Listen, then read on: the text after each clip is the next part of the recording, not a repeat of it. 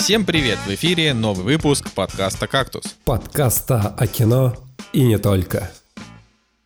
И с вами потерял дар речи Николай Цигулиев. Отдохнул на все 20 тысяч на дне рождения Евгений Москвин. Открыл для себя спортивные танцы Николай Солнышко. Сегодня в программе фильм от подписчика «Обещание. Предтеча True Detective». Редфердигенес Рюттера. Самый странный фильм с Матсом Микельсоном. Любовное настроение. Странный выбор на 8 марта. Годзилла 2. Король монстров. Надо ли смотреть? И пара слов про «Я не шучу».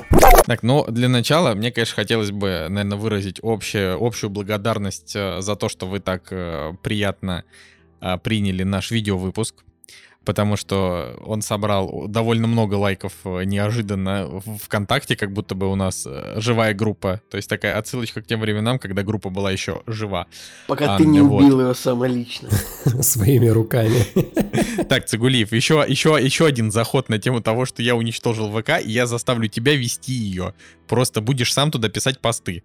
Вообще, зануда. Э, вот, YouTube тоже э, неплохо, неплохо там люди и комментариев нам понаписали, и тоже лайков понаставили, что Не, вообще замечательно, кайфо, но... кайфовая реакция, типа 500 просмотров на выпуске, как бы, ну, вот ну, на данный момент, это, ну, учитывая нашу э, нишевость, я думал, там будет, ну, 12 просмотров, 2 лайка. Честно, я, я думал, будет так. Но э, очевидно, что вот слушатели, ну, очевидно, что какая-то часть слушателей посмотрела видеовыпуск, и он ей понравился. Конечно же, ну сейчас вот выпуска 80 лайков, 0 дизлайков, это, ну, огромная статистика, очень положительно. Я, конечно, понимаю, что после этого аудио, конечно, э, какие-нибудь профессиональные поганцы ворвутся на YouTube и поставят нам пару дизлайков, но сейчас э, удивительно, ну, очевидно, вот что наш выпуск смотрели ну, только порядочные люди, реально поставили лайк, поняли, что это ну, не, не просто было так вот собраться, записать, все сделать. Мой любимый комментарий на... под этим выпуском после стольких лет всегда. Всегда. а, еще сра- сразу же вот э, подводочка о том, что я потерял дар речи. Э, я просто извинюсь сразу за свой странный голос. Мне кажется, он звучит немножко не так, как обычно у меня вот с середины прошлой недели у меня жутко болит горло. Я не знаю просто. У меня горло так...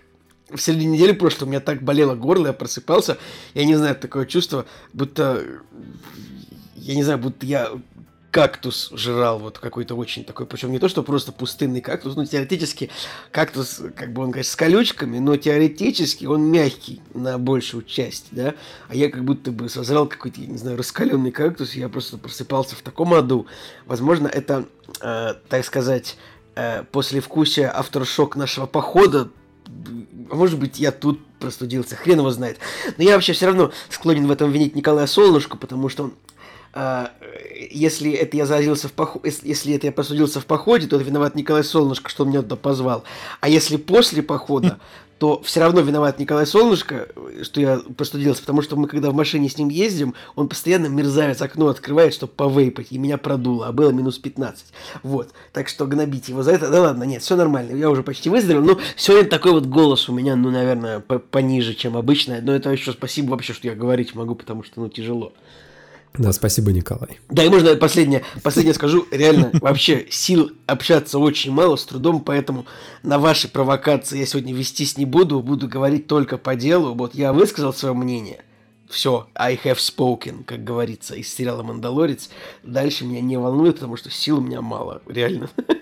Знаете, что самое интересное, а, я ведь тоже заболел перед э, записью видео выпуска, у меня тоже болело горло, и вообще была некоторая слабость, я перед э, записью выпуска вообще, наверное, думал, что я займусь чисто вот э, видеосъемкой, а ребята будут вдвоем сидеть и общаться. Но, как обычно, запись подкаста она захватила, и я, по-моему, на пятой минуте уже забыл о том, что я болею, и просто интересно вел беседу. Поэтому ты не сдавайся раньше времени, мне кажется, через э, пару минут снова будешь в духе. Я, я надеюсь, да. Жек, Жека молодец тогда был, организовал как бы под ключ нашу э, видеосъемку этого подкаста. Поэтому... Да, я должен сказать, что это было, было прям очень-таки неплохо. Согласен.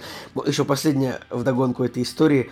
Забавно то, что я жаловался всю неделю на то, что у меня болит горло, и говорил, что вот в этом конкретном выпуске, который вы сейчас слушаете, я принимать участие не буду. И Николай Солнышко как бы всю неделю говорит, ну, Николай, пей горячий чай. И я, у меня такой флешбэк, что у нас часто Жека болеет тоже, и я, бывает, болею, и Николай Солнышко всем такой, ну, типа, ну, ты попей горячего чаю. И Николай Солнышко, я тебе скажу так, горячий чай это, ну, это не целебное зелье красного цвета из, типа, из игр. Горячий чай он не, не залечивает так просто. Хотя я, конечно, послушал. Николай, нужно совета. только верить, и горячий чай залечит абсолютно все, что... А что, что если заварить подорожник? Кто-нибудь пил вообще подорожник? Как тут заварить? Нет. Да, а, ну а прежде, прежде чем дальше пойти, конечно, нужно, нужно сказать, что, господа, на Boosty, э, это такой замечательный сервис для поддержки авторов, вы можете а, поддержать ваш любимый подкаст. И ваш любимый подкаст, если вы слушаете «Кактус», наверняка «Кактус». Если это какой-то другой подкаст, фу, такими быть. Э, любите «Кактус». А, однозначно. А, вот. Поддерживайте, поддерживайте нас, заказывайте у нас фильмы, и будет вам плюсик в карму, нам денег в карман, э, вам еще и контент. Э, да, это все, что я хотел сказать. Ну, у нас вообще вот сегодня, да, фильм на обсуждение, и еще, по-моему, на неделю вперед есть один. Да, ну вообще раньше у нас было на месяц вперед, господа. Что-то, что-то я смотрю, где-то, где-то сбой какой-то произошел, так что надо, надо восстанавливать. Вот, а, но надо, надо, наверное, Николай уже рассказал, значит, э, про дар речи. Надо вообще, Женя, расскажи, что у тебя произошло, что за история про 20 тысяч на дне рождения. Про 20 тысяч? Мне кажется, сейчас нужно звук вставить э, монет вот этот вот кассы, да, когда пробивается. Звук монет из дудя. Его да, называют. или звук монет из дудя, да. Да слушай, мы на самом деле так круто потусили у тебя на дне рождения, что это меня взбодрило, я снова почувствовал вкус к жизни. Ну, хотя нет, э, взбодрило и почувствовал вкус жизни, это было после записи нашего видео подкаста, но вот э, твой день рождения, он прям вообще порадовал, и на душе стало так тепло. Но жизнь меня снова быстро отрезвила, потому что когда я поехал на машине после празднования домой, так случилось, что петляя во дворах своего района, я заехал в яму. Жека повез меня домой после дня рождения Николая. Ну, мы тут, простите, что мы уже скатываемся во внутрички, ну, как бы, я знаю, что это может, может тоже кому-то нравится. Забавная история, потому что я, на самом деле, где-то с 4 месяца назад, ну, когда у меня было ДТП, когда чувак въехал в мой задний бампер, я менял частично его. Так вот, не знаю, ну меньше полугода прошло, и я попадаю в яму э, во дворе, в неосвещенная, неосвещенная улица, и яма настолько жесткая, что от нее был оторван кусок асфальта, который вырвал мой новый задний бампер. Блин, у меня была дилемма э, вызывать ГАИ или пытаться отстоять э, свои вот эти вот повреждения, но я понял, что это, наверное, бессмысленно, потому что я вызвал ГАИ, но потом все-таки передумал, поехал домой и чуваки позвонили мне в 4.30 утра. Спустя 4 часа после вызова я подумал, нет, в этой стране все так не работает хорошо, как надо бы. Вот, ну и в итоге ремонт в 20 тысяч встал, но я подумал, что чем мне эти 20 тысяч? Э, я так хорошо провел день рождения, 500 просмотров на канале, YouTube еще чуть-чуть, и можно монетизацию будет включить. Вот. Это же, мне кажется, что если немножко побороться, можно и победить. Да, да, да, да. Ты как-то отбил эти, эти 20 тысяч, но но это, конечно, конечно, говорю, говорю тебе, сходи в церковь. Я, я тебе говорю, сходи. Поставь Причем, свечку, Жень, пожалуйста. Вы Женя, я, что? я переживаю за тебя. Женя же разбил машину в моем дворе, отвозя меня, отвозя, отви, отва... Отвозя, да, общем, подвозя. Отво... В общем, с депричастным оборотом беда сегодня. Я же там езжу и типа как-то ну, не разбился. Тут вот вы еще не... Блин, Жек, это, это, конечно, ну, блин, максимальный. На самом деле у этой истории есть еще продолжение. Просто до этого мы взяли, за некоторое время до этого мы взяли билеты в Сербию, чтобы полететь на свои майские каникулы, куда-нибудь отдохнуть. И так как Сербия была открыта, мы такие, блин, прекрасный вариант, чтобы отдохнуть. И, значит, купили билеты, все уже все спланировали, всем начали рассказывать, друзья, посмотрите, да, какие мы... Нас нас даже вдохновили тоже чуть-чуть. Да, да, да. Я говорю, ну, посмотрите, да, какие мы счастливые. Мы летим в Сербию, вот там так красиво и дешево, и вкусно, и все-все-все. Я, значит, попадаю, попадаю вот в этом ДТП, где мне срывает бампер. И на следующий день мне звонит Аэрофлот и говорит, знаете, а все рейсы в Сербию отменены. Да ладно, ну это, это вообще come on, что, это что такое? Подожди, серьезно отменены рейсы? Да, они говорят, э, в общем, рейсы отменены, потому что там что-то бла-бла-бла, можете лететь с пересадкой через другую страну на грузопассажирском самолете. Я говорю, нет, вы хотя бы деньги возвращаете? Они такие, ну хотя бы деньги возвращаем. Я говорю, ну ладно. На этом мы сошлись э, с Аэрофлотом. Но Аэрофлот очень странная компания, ребят, вообще вот просто максимально. Такую боди Аэрофлот сайт очень странная компания. Для Слушай, 2021 года. Друзья, Аэрофлот, да, это компания зла, учитывая их, их частые отношения я, к тем, кому они животных вот, пере, переносят. Как бы. У меня не далее, как вот буквально вчера произошла а, история, что мы год назад там купили билеты, когда планировали лететь отдыхать, а, и целый год мы не могли получить возврат за эти билеты. И вот мы только-только, значит, получили этот возврат.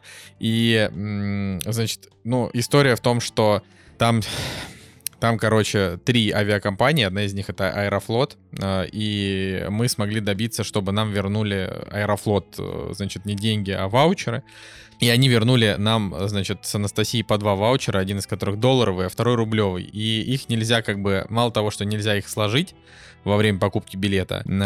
И покупать их нужно по одному. То есть, если мы хотим куда-то с Настей вдвоем улететь, то нужно отдельно покупать мне, используя мой ваучер, отдельно ей, используя ее ваучер.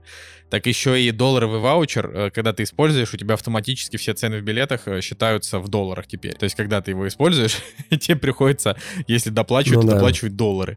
Вот. Ну, короче, это, эта система такая супер какая-то недружелюбная, и тоже непонятно, как они вообще рандомно э, нам раскидали эти суммы, почему именно там вот тут столько-то долларов, тут столько-то рублей. А спустя год тут уже как бы концы не найдешь, но хорошо, что хотя бы вернули.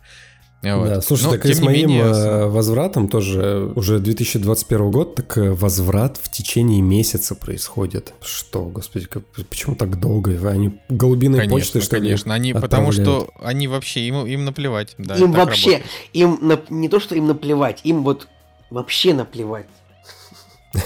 Да, ну, короче, я, я тоже в двух, в двух словах расскажу. Э, значит, во-первых, продолжая мою тему с похудением, Э, открыл, открыл для себя замечательную вещь, которая называется спортивные танцы. Я, господа, советую вообще максимально, потому что э, просто включаешь себе видос на ютубе, где кто-то э, танцует э, как бы в формате упражнений, делаешь это прям перед телеком, и все вообще просто, просто калории сжигаются, вес уходит, все хорошо. Это прям вот советую вообще неимоверно. Вот, а так, на самом деле, хотелось бы, конечно, сказать тоже э, спасибо всем моим друзьям. Очень классный приезд в Петербург получился в этот раз, что мы э, и на тропу сходили, но об этом рассказывали в прошлом подкасте, и день рождения отметили, вообще супер. Вот. Надо сказать, что э, я обещал пацанам, что я не буду долго, дол- долго говорить э, значит, про сериал «Я не шучу». Вот я хотел поэтому в двух словах а, сказать, что вот сейчас, на данный момент, у меня мнение, что это лучшие, лучшие эксклюзивки на поиска, которые есть у них. Вот, то есть это на Кинопоиск HD вышел сериал про, э, значит, женщину 49 лет, а, которая там, не знаю, читает стендап, подрабатывает Сколько ей лет еще раз? Ну, ей как бы в жизни, Сколько? по-моему, 51, а в сериале 49. Вот, да, хороший, да, да, 49 лет, вот. Все по моему правилу. Блин, да, вообще оно, жизни... так, оно так работает, просто невероятно, на самом деле, вообще. Оно не работает. просто, Николай, типа, ты выбрал... ты, ты просто каждый раз, когда это, это происходит, ты такой говоришь, ага, видите, это правило, Еще раз, напоми... напоминаем, напоминаем э, мое правило. Правило такое, э, оно, если коротко, оно звучит так, что всем актерам и режиссерам 49 лет, если раскрывая то оно звучит так, что с очень большой вероятностью, если вы смотрите какой-то фильм, пусть будет ну, голливудский фильм, и там есть э, главные актеры, режиссеры, которые как бы, ну, взрослые, да, то есть вот взрослые, да, с очень большой вероятностью им от 47 до 53 лет. Ну, как бы, и это прям, прям супер работает. Вот мы постановку в этом году смотрели все вместе, там Майкл Шин, Дэвид Теннант, обоим по 49 на тот момент было. И как бы, ну, понятное дело, что э, это правило, но ситуативно работает. То есть нет, Майкл Шину 52. Ну, 47, 53, 40, вот сейчас Дэвиду Теннанту, Теннанту 49, вот, роскошно, молодец Теннант. Как бы это правило, оно прям, оно, оно, оно, оно, оно идеально работает. Вот, вот смотри, вот, э, давай я открою сейчас этот самый фильм «Рыцари Нет, там эти все эти датские актеры ни, никому не известны. Короче, вот сколько, это Елене Новиковой, получается, сколько ей, э, этой женщине? 51 ей. Вот, Прекрасно, да. Короче, да, я, я, я, Николай, вот опять ты своей этой хренью, блин, вообще ненаучный. Короче, э, вот сериал э, от Кинопоиска, снятый э, в духе сериала Луи с Луи Сикеем, просто если вы смотрели, значит, если, если вы смотрели этот, смотрели Луи, и вам он нравится, то, наверное, и я не шучу, тоже понравится. И я должен сказать, что несмотря на то, что режиссер и один из сценаристов здесь не злобен, который, в принципе, отличается тем, что все, что он делает, это крайне плохо. Вот. Здесь все очень даже хорошо. Вот. Но сценаристом здесь, конечно, то есть э, Незлобин здесь не выступает сценаристом, он тут продюсер и режиссер. Вот, а сценарист здесь, э, значит, некая Елена Красильникова и сама Новикова, которая как бы стендап-комик. Вот, поэтому я могу сказать, что вот я прям реально советую. История классная, э, очень смешные местами ситуации, много такого хорошего кринжа. Вот, поэтому мне, мне кажется, что это огонь, вообще кинопоиск молодцы. Ну, то есть это реально похоже на такой, знаете, вот, ну, реально на такой проект, который вот можно от кинопоиска отправлять на Netflix, потому что он классный. Вот, то есть те же топи я бы, я бы, я бы не отправил. А, ну и все остальное, что они делали, там попадаются хорошие, но они либо какие-то слишком местечковые, либо они по качеству... Ну, понятно, на Netflix тоже много всякого дерьма, честно говоря. Но, окей, все что угодно, что делает Кинопоиск, можно отправить на Netflix, но я не шучу, мне кажется, имеет наибольшую наибольший потенциал понравиться иностранной аудитории. Вот потому что он такой как раз понятный, чисто вот с этими э, бытовуха, над которой можно поржать. Вот так. Вот. Ну ладно, да, подождем но, э... Лигу справедливости. Э, следующий э, лучший э, спешл кинопоиск. Нет, ну подожди, Лигу справедливости не кинопоиск делали, блин, а Зак Снайдер ну, и Женя. Вот. А, кстати, да, вот к моменту, как мы записываем этот выпуск, Лига справедливости Зака Снайдера еще не вышла.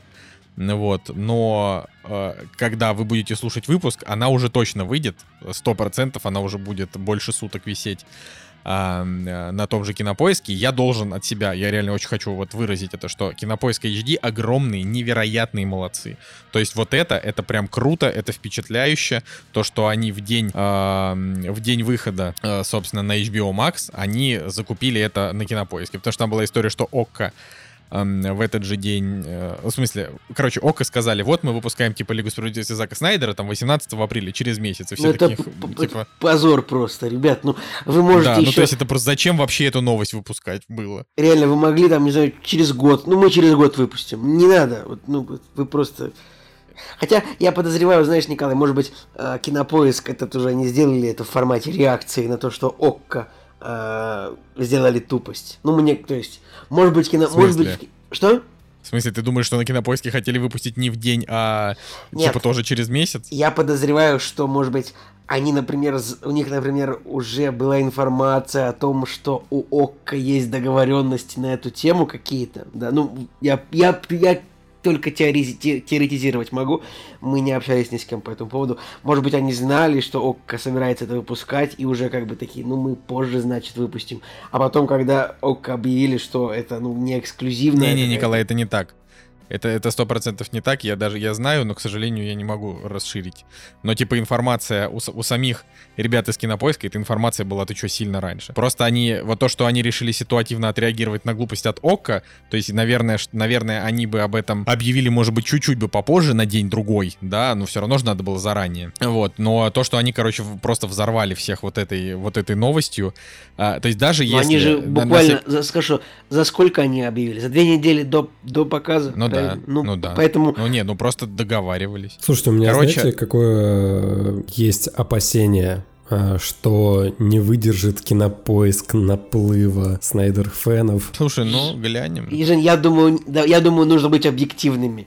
Это, это не Мстители финал если бы они выходили. Слушай, ну, знаешь, Николай, вот э, нужно быть объективными. Это для, для Давай онлайна так. это, это первый Мстители финал. Вот нужно быть скажем. объективным. Это не финал Игры престолов. Это, короче, это не любая серия Игры престолов, которая рушила медиатеку. Да. Ну, интересно, интересно посмотреть, как все это будет. Поэтому, э, поэтому я, я думаю, что я думаю, что кинопоиск выдержит все. Ну, Короче, первое, что вообще нужно, э, значит, понимать, это то, что он идет 4 часа. Я не помню, говорили мы об этом или нет в подкасте, но вот на всякий случай, если вдруг кто-то не знает, э, Лига справедливости Зака Снайдера будет длиться 4 часа.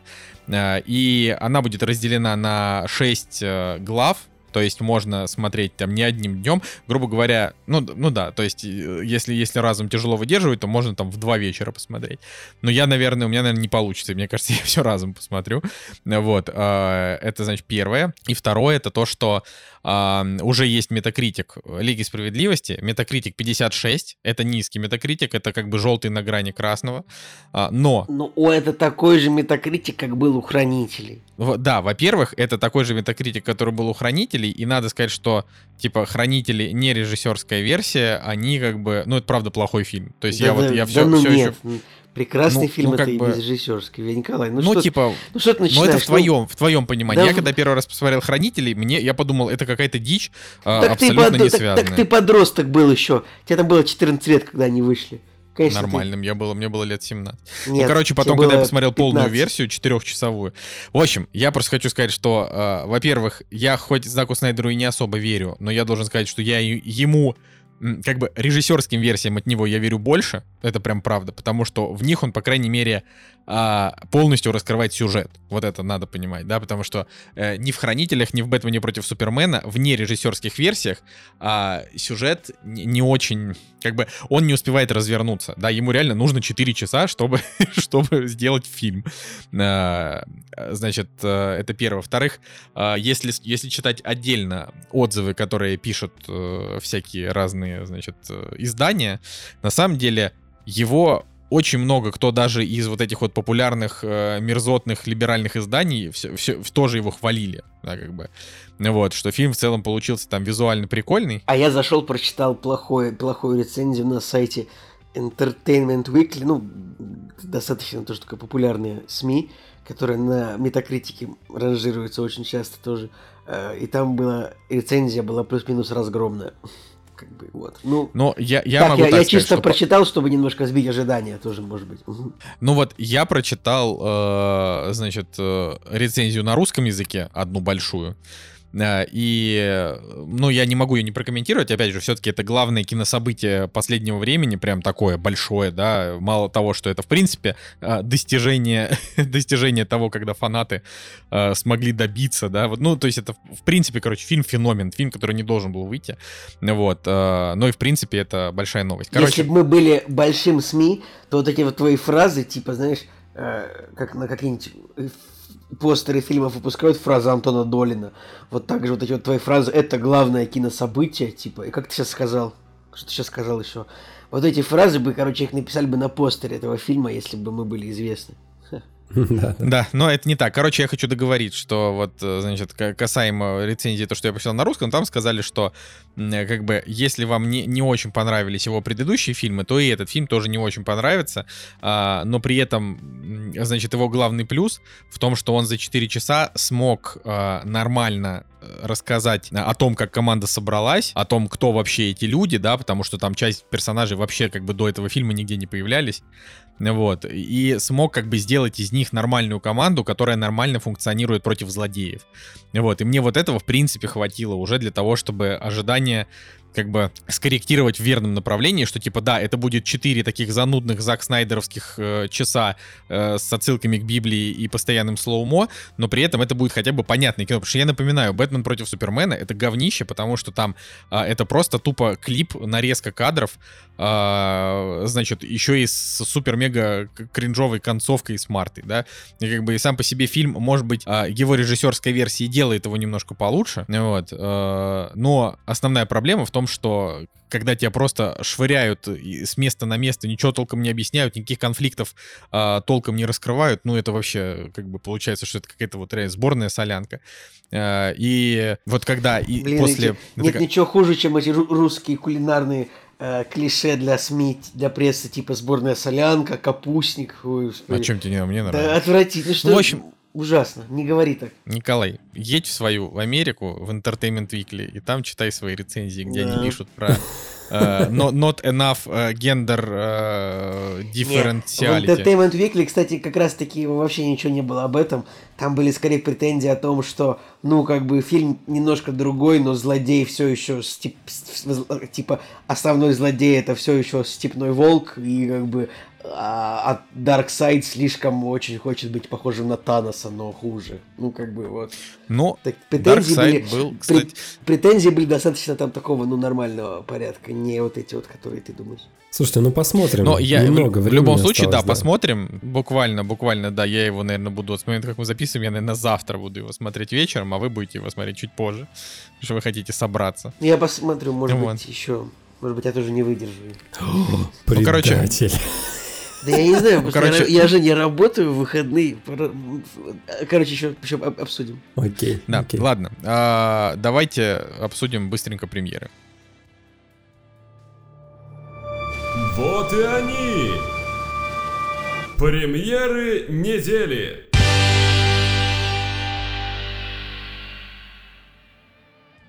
Итак, премьерный день, 18 марта. Ну давай, Жень, марта. скажи, что мы там ждем Какого больше месяца, всего. Марта! Марта! Премьер, опять же, дофига. Самая главная премьера, конечно же, никто. Это Илья Найшулер и его версия Джона Вика с э, Better Call Saul. Очень крутой трейлер. Вот, все классно, все замечательно. Единственное, меня смущает э, вторичность. И это, мне кажется, вот прям единственный жирнейший минус этого фильма, потому что у него и постер такой уже, да, с, э, со вторичностью, с кучей кулаков, которые достают до главного героя. Общая канва тоже такая же, как по сути, как у Джона Вика, ну, может быть, немножко повеселее. Ну, короче, суть в том, что, наверное, для меня самый интересный проект будет. И дальше, вот если смотреть на премьеры то дальше вот все становится намного скучнее. И первый вопрос у меня вызывает мультик, который прокатывает Вольга, который называется «Айнбо. Сердце Амазонии». Почему на Кинопоиске нет трейлера с, э, не знаю, с русской озвучкой или субтитрами? Хотя он идет первым в списке, это странно, то есть я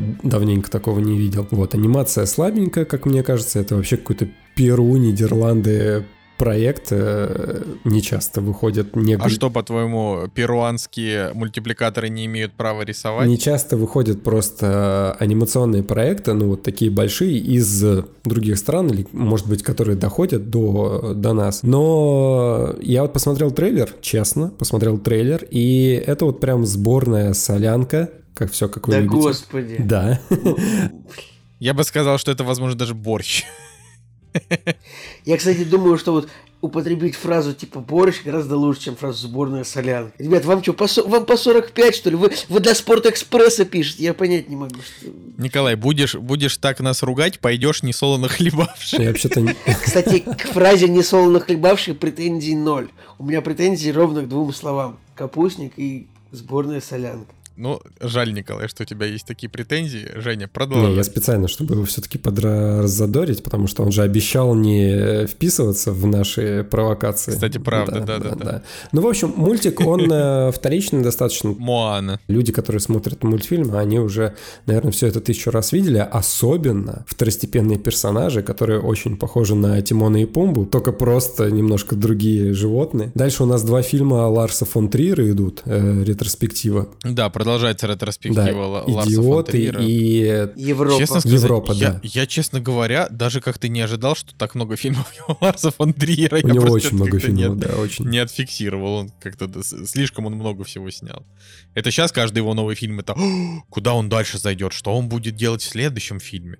Ну вот, а раньше он просто снимал их вообще у себя. Идиоты, короче, у него, э, наверное, не самый, может быть, известный из э, старых, потому что Европа, она, во-первых, одна из самых высокорейтинговых его фильмов, и вообще там и награды у нее были. Но, опять же, я из этого ничего не смотрел. Может быть, и хотел бы, но, наверное, не сейчас. Ну, короче, вот странно, да, и забавно, что два фильма Ларса фон Триера выходят на выбор для его фанатов. И выходит э, фильм «Пальма» называется. Это э, фильм про то, как собака потеряла своего хозяина в аэропорту и ждала его там очень долго. По картинке... Звучит, очень, очень грустно звучит. Это очередной фильм, который будет Николай смотреть и плакать. Да, очень грустно, все печально, и, конечно же, про животных всегда это очень грустно, но, во-первых, э, фильм снимает Александр Домогаров-младший. Насколько это круто или нет? Да ни, никак, наверное. Какая-то информация. Блин, у Александра Домогарова-младшего день рождения в один день со мной, но только он меня на год старше. Так что... Вот видишь, Николай, а Домогаров уже снял пальму. А вот когда ты снимешь свою пальму? Д... Брайан Д. Пальму. Э, ну, ну типа, ну типа, да. Короче, ребят, опять очередной фильм. Э, на каждой неделе, мне кажется, выходит фильм, в котором играет один из братьев Добронравовых, и здесь опять он, и опять Ян Цапник, и, короче, все эти актеры, которые из фильма в фильм как-то перетекают. Песик крутой в трейлере, э, овчарочка, все, все как надо, грустные глаза, ждет своего Вы хозяина. знаете, что я хочу вам сказать? Я сейчас, короче, наверное, скажу страшную вещь, но я не люблю овчар. Мне, мне не нравится. Мне кажется, что... То есть все вот эти вот комиссар Рекс и прочие, они как-то вот...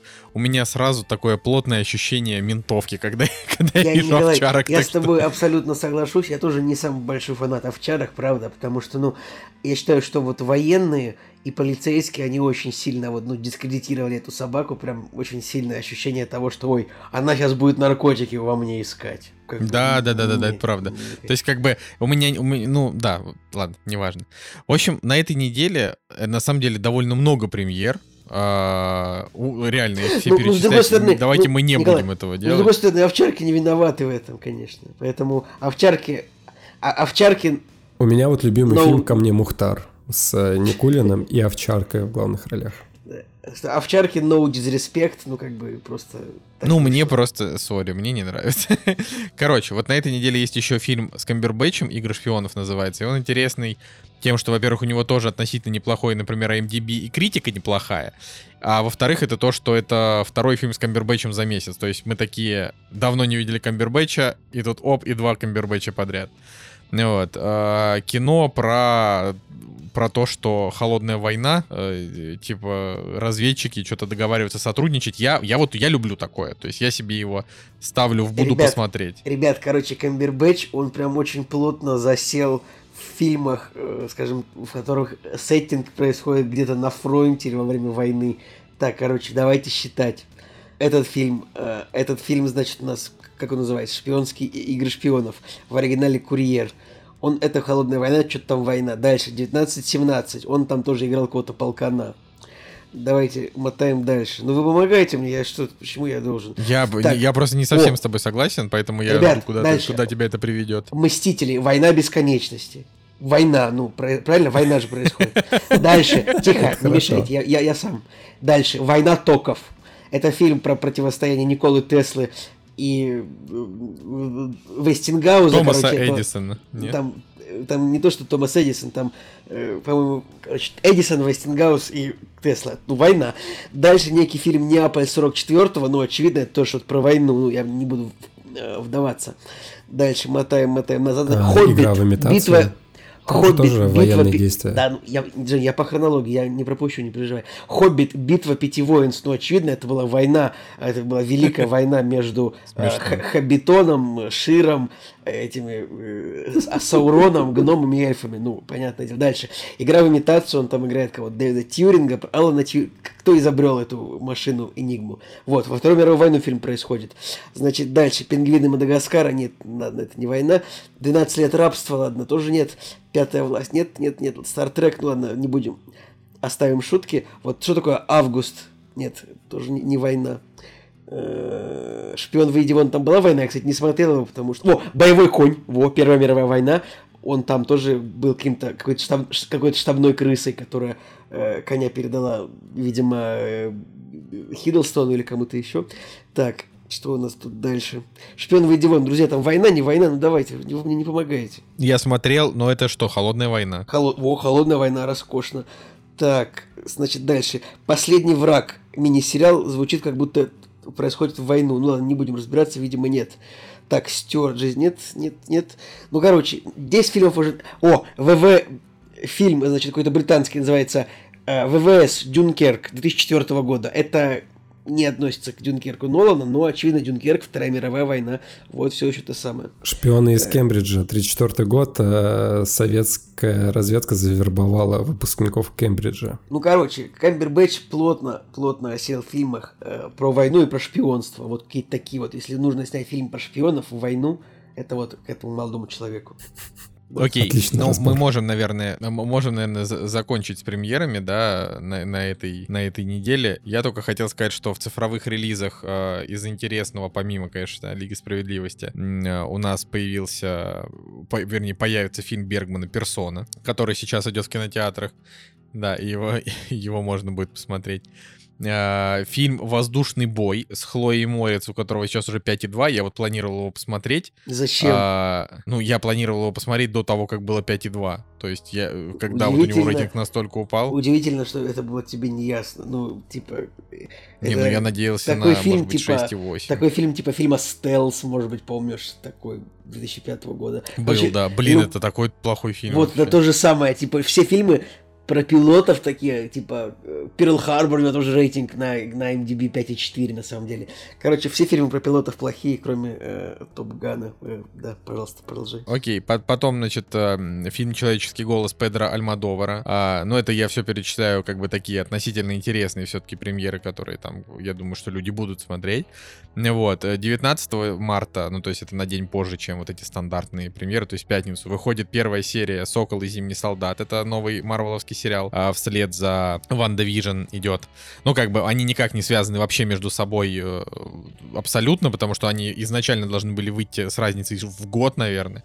Вот, то есть там не будет никаких отсылок оттуда к этому, то есть да, это просто а может они успели, сериал. успели доснять и подвязать, подвязать какие-нибудь сцены после титров, знаешь. Так не, ну блин, Сокол и Зимний Солдат подвязывает, э, господи, это типа продолжение Капитана Америки и подвязывает, э, ну типа к дальнейшим приключениям типа конкретно этих чуваков, которые будут просто разруливать всякие шпионские заговоры без, э, без э, фантастической супергероики.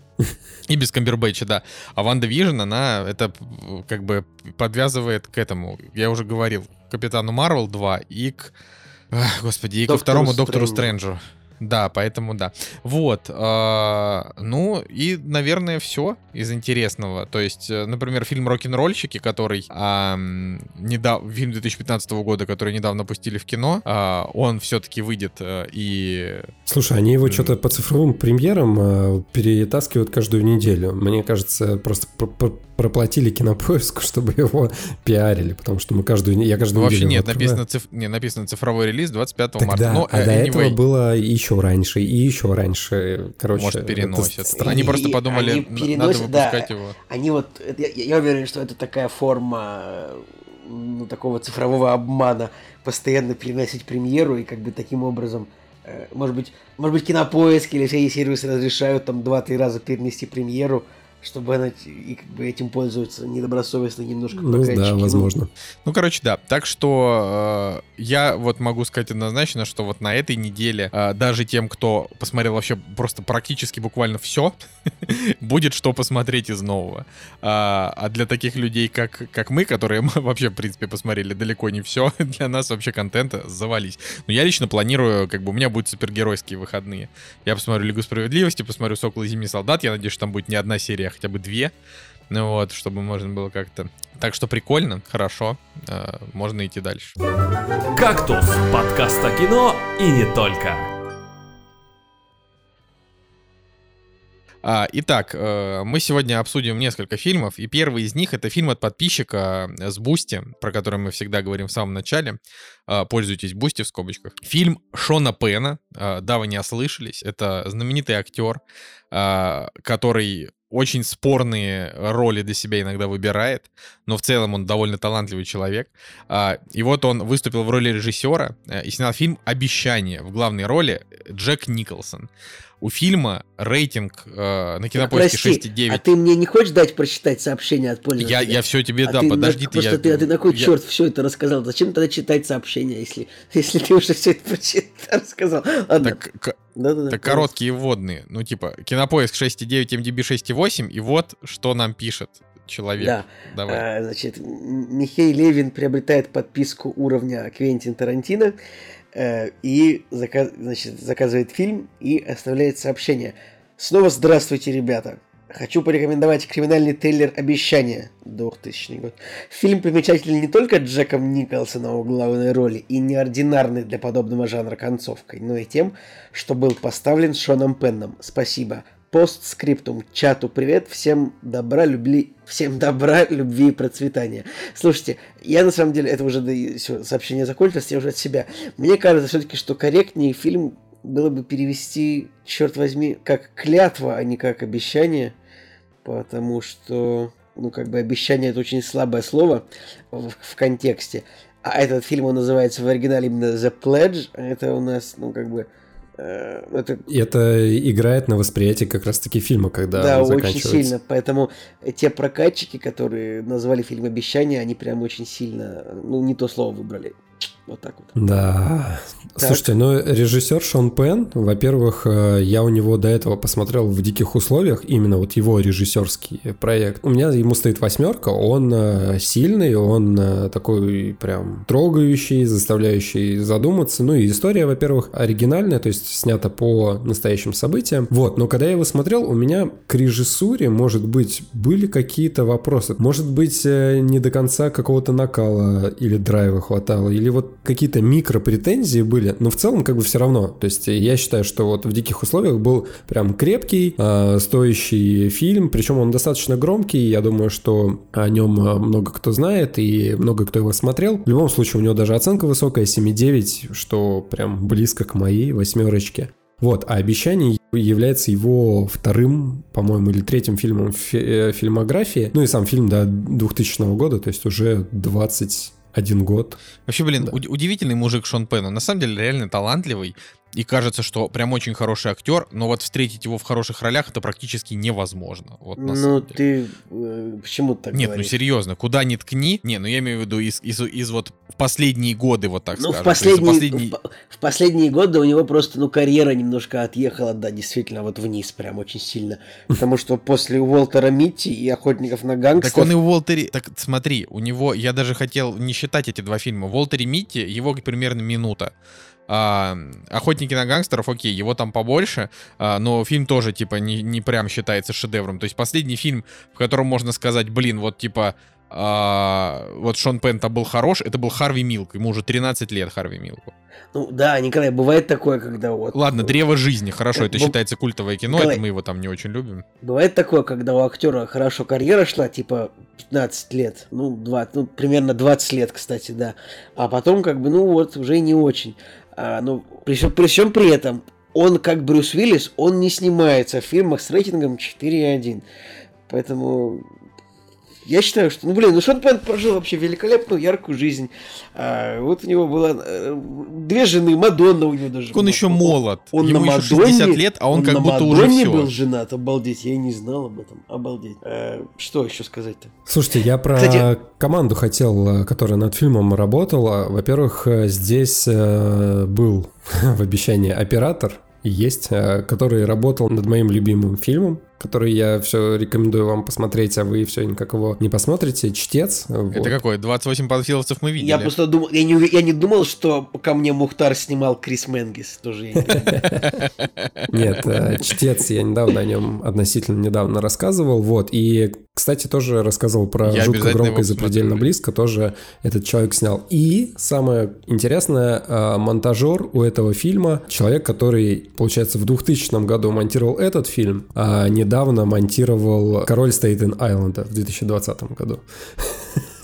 Вот это другой разговор, да, вот, это, вот другой, это разговор. другой. Короче, интересный фильм, на самом деле, с точки зрения вообще и постановки, и операторской работы. Мне вот операторская, на самом деле, очень сильно понравилась. Короче, с точки зрения именно вот прям большого кино, круто, но вообще вот самый разрыв это когда начинаются начальные титры, когда начинают перечислять актеров. Ребят, Джек Николсон, Робин Райт, Аарон Экхарт, потом э, Бенисио Дель Торо и, и Микки Рурк еще сюда до кучи. Так, не, ну, на самом деле просто, ну, Шон Пен дружков просто подобрал в фильм и все. Я на самом деле не люблю, я не люблю это на самом деле, когда э, просто по дружбе кучу актеров набирают, на то, чтобы они три минуты в, э, в кадре посвятились. Ну, мне не нравится это. Вот когда Микки Рурк появляется там на, на один монолог тоже, Хелен Мир на одну сцену такое себе. Просто, ну, когда один такой актер появляется, это прикольно. Но когда весь фильм состоит чисто из, из того, что э, снялись в фильме актера, просто потому что он, э, ну, Шон Пен, Типа, конечно, мы все снимемся в фильме у Шона Пэна. Он снимает фильмы раз в 10 лет. Он нормальный парень. Мы, конечно, снимемся у него все вместе. И поэтому мне, мне это восприятие фильма все нарушит. Я думаю, ну, позвал своих друзей.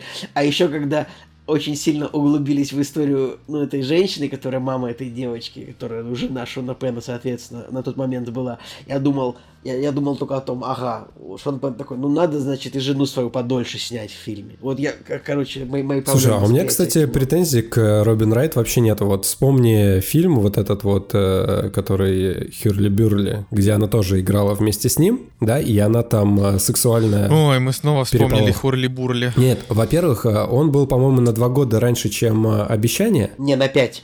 На 5, да, 95 ну ладно. Обещ... Обещание 2001 года все-таки, давайте мы путаем, ну не 2000. Робин Райт там была сексуальная красотка, она, ну она в те годы вообще там, по-моему, мисс э, что-то там красоты была и так далее. А здесь э, я прям э, даже представить не мог, что у нее будет такое перевоплощение. Ну, ее просто, ее просто круто загримировали. Ну, дерев... Так вот нет, она и деревенщину такую, в принципе, сыграла, ну, я удивился, то есть э, просто я сейчас с ней смотрю... Ты не веришь в актерские таланты? Нет, я верю, я верю, просто я сейчас, например, вот смотрю с ней до сих пор «Карточный домик», и там у нее совершенно другой персонаж, ну то есть э, именно вот с точки зрения актерского перевоплощения Робин Райт э, круто перевоплощается, и она реально классная как актриса. Я прям вот ее актерской игрой был удовлетворен, скажем так. Короче, я вот могу сказать, фильм мне понравился прям очень. Я не согласен с 6,9. Uh, а, я считаю, что это 7,5 вообще минимум. И вот то, что Женя отметил, что фильм, как бы он такой немножко, э, немножко такой предшественник True Detective, я с ним полностью согласен. Как бы, я, вот, да, это первое, что как я бы, написал, фильм идет, по-моему, в чатике нашем. Да, да, да. То есть это я абсолютно вот считаю, что Женя был прав. А, тут есть несколько вещей, на которые стоит обратить внимание. Значит, когда фильм начинается, я вот, опять же, смотря на оценку, я подумал, ну, это очередная история, когда нам на Бусте заказали э, какой-то там свой любимый фильм, который нам не зайдет. Вот я был прям готов к этому морально, э, но с каждой минуты я думаю, блин, нормальная атмосфера есть. А, потом в какой-то момент я подумал, что это даже похоже на фильм «Ветреная река». Мне очень нравится, например, этот фильм. А, «Ветреная значит, река» э... получше, честно. Не, ну «Ветреная река» получше, просто потому что он поновее и подинамичнее. Но в целом, я говорю, напомнил, вот. И я смотрю потом, значит, э, тут поражает количество известных актеров, реально, которые, ну, об этом уже сказали, что э, при, приятно было раз, там Бенисио Дель Торо появляется, там Оп, Патриша Кларксон, который уже известный, Аарон Эккарт, э, даже вот Микки Рурк там на эти, ну, в общем, все, все вот это, это было также, знаете, когда мы смотрели фильм «Настоящая любовь» э, Тони Скотта, и там тоже, типа, известные актеры, которые появлялись там на несколько минут, типа Гарри Олдмана, Сэмюэля Л. Джексона, Брэда Питта, просто буквально такие, типа, эпизодические роли, вот. И это за этим прикольно наблюдать. Э, и мне понравился фильм, мне понравилось вот это вот некоторое помешательство главного героя. А, сейчас про сюжет расскажет, наверное, Николай, чтобы было, да, чтобы структура, структуру мы не сбивали. Но э, вот я бы хотел сразу сказать, что я думал, ну, наверное, фильм что-то в конце с ним стало не так, раз у него такие невысокие оценки, потому что, ну, для меня он прям был максимально ровный. Вот. Э, и действительно, мне буквально чуть-чуть концовка мне подпортила впечатление, но вот незначительно. Э, тем, что главный герой, вот он все-таки немножечко немножко у него психика пошатнулась, вот, а, под конец, и они на этом очень такой большой сделали акцент, а, хотя то, что сама история имеет завершение, вот, я тоже, мы, так как это все-таки частично детектив, не надо спойлерить, вот, но как бы у истории есть, типа, вот, есть э, начало, есть развитие, и она имеет логичный конец, вот это меня порадовало, я боялся, что у фильма будет открытый финал, а, поэтому, да, я прям доволен фильм. Я, наверное, даже... Ну, то есть я бы переставил на 8, и я, наверное, переставлю на 8, потому что а что мне помешает?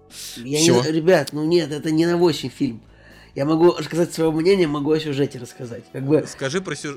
Расскажи про сюжет, а потом свое мнение. Сюжет фильма такой, значит, нам с самого начала нам показывается, что какой-то в общем, мальчик обнаруживает в заснеженном лесу Э, что-то, что его пугает. В какой-то момент туда приезжает полиция, и нам оказывается, что в, общем, в лесу убили маленькую девочку. Э, в этот же день герой Джека Николсона, который э, такой старый полицейский, он выходит на пенсию, и там для него устраивают вечеринку, но все равно вот он все еще в последний рабочий день он приезжает на место преступления и как бы видит эту действительно убитую девочку, и как бы, ну, это дело начинает расследовать. Хотя в первые 10 минут вот они все, вме- все другие полицейские просто вешают это преступление на...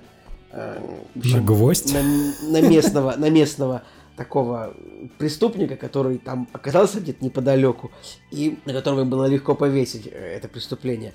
А наш герой, Джек Николсон, в это все не верит. Ну, хотя он все равно выходит на пенсию, ну и как бы дальше уже начинается сюжет. Короче, во-первых, фильм плохо снят, я считаю. Вот эти вот моменты, где вот в, в, в кадре, в одном кадре он в одной рубашке, в следующем кадре он в третьей рубашке. Нет, я все понимаю, что это как бы, ну, технические ляпы, но он не, фильм неплохой. Фильм, фильм неплохой, он интересный. Но он супер затянутый в куче моментов. Невероятно вот эти вот по 20-минутные сцены с рыбалкой. 20-минутный... Короче, я считаю, что вот если бы любой нормальный продюсер бы добрался до этого фильма, он бы оставил от него 82 минуты, я вот вам так честно скажу. Но, видимо, Шон Пен не пустил никого, как бы, ну, или нет, он, видимо, сам это все дело и продюсировал. Ну, поэтому, собственно, как бы получилось, что получилось. Ну, я говорю, Нет, это, подожди, это... но, но я, я согласен с тобой, что, может быть, он в техническом плане где-то может быть не идеален, хотя я этого не замечал, потому что я в таких моментах просто не очень э, наблюдательный. Но вот э, урезать там, Николай, ну нечего там урезать-то у фильма. Что там урезать-то? Ну, то есть он как бы там все действия один за другим, ну, я э, понимаю, его планы. Как, да, в какой-то момент, ну, тоже и тоже, на самом деле, ну, для меня тоже интересный вопрос. Это все изначально был его план, или это вот у него так, он так просто, ну, решил так жить просто. Все-таки, как бы, хотя там, Нет, конечно, почему это было? Конечно, в моменте, когда вот он, типа, смотрит карту, и вот э, эта заправка появляется на пересечении карты, ну, как бы понятно, что это план, наверное, но, как бы, все равно потом, когда это вот отходит в то, что он просто тусуется с девушкой и ее дочерью, как-то так долго, э, и, ну, похожесть с настоящим детективом, она такая относительная. А может, я уже просто реально просто пересмотрел этих фильмов про убийство маленькой девочки. Мне кажется, э, Слушай, ну, слишком много этого всего для меня. Слушай, но все равно же было прям дико, дико напряженно вот эта вот история, когда... Давай так, сейчас э, следующие несколько минут будут незначительные спойлеры. Незначительные спойлеры. Все, предупредил, пошло. Значит, э, там есть момент, э, когда стало очевидно, что он как бы девочку хочет использовать как э, наживца, чтобы поймать на нее э, маньяка. Ведь вот. он рыбак, ловит наживца. Да, да, да, Женя, вот ты прям четко, да, это ты прав. Ну вот, соответственно, что вот он использует девочку как бы для своих вот этих вот целей, и ты как бы смотришь это, и ты не понимаешь, он э, действительно реально уже съехал кукухой настолько, э, что ему важно только вот этот вот свой план, или он все-таки действительно полюбил эту женщину и ее дочку, но при этом решил воспользоваться ситуацией. То есть, как бы, э, фильм до конца не дает нам такого понимания, что же все-таки главный герой э, у себя в голове пережил. Только вот финальный кадр, когда ясно, что он прям совсем кукухой отъехал, это уже понятно. Но вот э, был ли он безумен, когда, когда вот он это все, значит, организовывал, или он я, обезумел, кстати, когда понял, тобой, что чувак не приедет? Я бы с тобой поспорил, я думаю, что он не был безумен. Он безумен стал в тот момент, когда понял, что он не может выполнить клятву. Ну, типа, что чувак не приедет, да, и ну, вот он такой, блин. Типа, типа того, да. Ну хорошо, и вот чем, ну то есть по-хорошему это такой прям э, мрачный, э, мрачный такой американский триллер. То есть, вот знаете, э, давайте этот ближайший, вот что мы из недавнего, недавнего смотрели, мы смотрели «Бессонницу», а, Нолана. Вот мне кажется, что «Бессонница», она прям вот реально слабее. То есть там, конечно, Аль Пачино, он крутой, но Джек Николсон, во-первых, тут реально прекрасно играет Джек Николсон.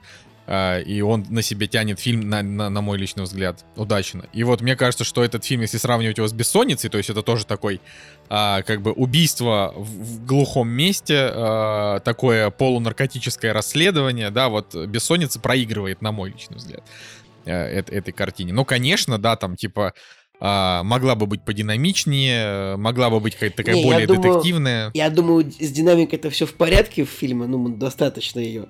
Э, мне просто кажется, что вот в моментах просто фильм теряет акценты, идет не туда немножко. А, и я скажу честно, меня не очень концовка удовлетворила.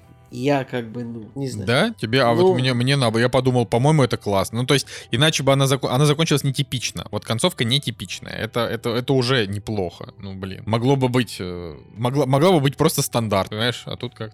Че, Жень, ты что-то... Ну, у меня восьмерка этому фильму стоит. Я был тоже, может быть, с каким-нибудь э, заниженным ожиданием, потому что, опять же, по трейлеру, по описанию, такой думаю, вот, очередное убийство маленькой девочки, сейчас будет э, чувак на пенсии все это расследовать, и какие-то волны стереотипов, они меня преследовали. Но в чем крутость вообще? Крутость в том, что фильм водил меня за нос на протяжении всего хронометража. Почему? Потому что где-то на десятой минуте я такой подумал, ага, вот он стопудово злодей. А кто ты подумал, злодей? Слушай, ну я подумал, что коп... Женя просто сидел весь фильм, гадал, кто злодей, наверное. Ты думал, что Аарон Экхарт Не, не, нет, я не думал, что Аарон Экхарт э, э, злодей, а мы, потому что у мы него сейчас достаточно. спойлер, да, мы сейчас забили Слушайте, да, сейчас правильно? давайте со спойлерами немножко пообсуждаем, потому что мне вот Так хочется... мы же, я же предупредил, что мне сейчас будет хочется до несколько минут спойлеров, докопаться. так что можешь.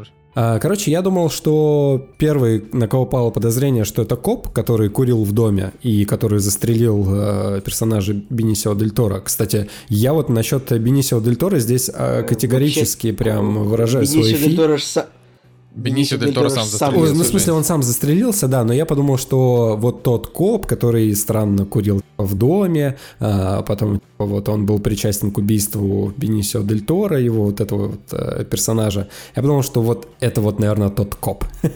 Оказалось, нет. Про Бенисио Дель Торо, про его персонажа. Ужасно, господи. Вот если и есть какая-то затянутая сцена, так это сцена допроса вот этого индейца э, шизанутого. По-моему, классная сцена, она такая жуткая. Я плюсую. Вообще, во-первых, я считаю, нельзя использовать такого актера, как Бенисио, Да. Бенисио Дель Торо в такой сцене вообще. Всем от этого плохо, Мне всем, было нело- просто всем плохо. неловко. Всем да, плохо, неловко. всем неловко. Точно, да, неловко, да.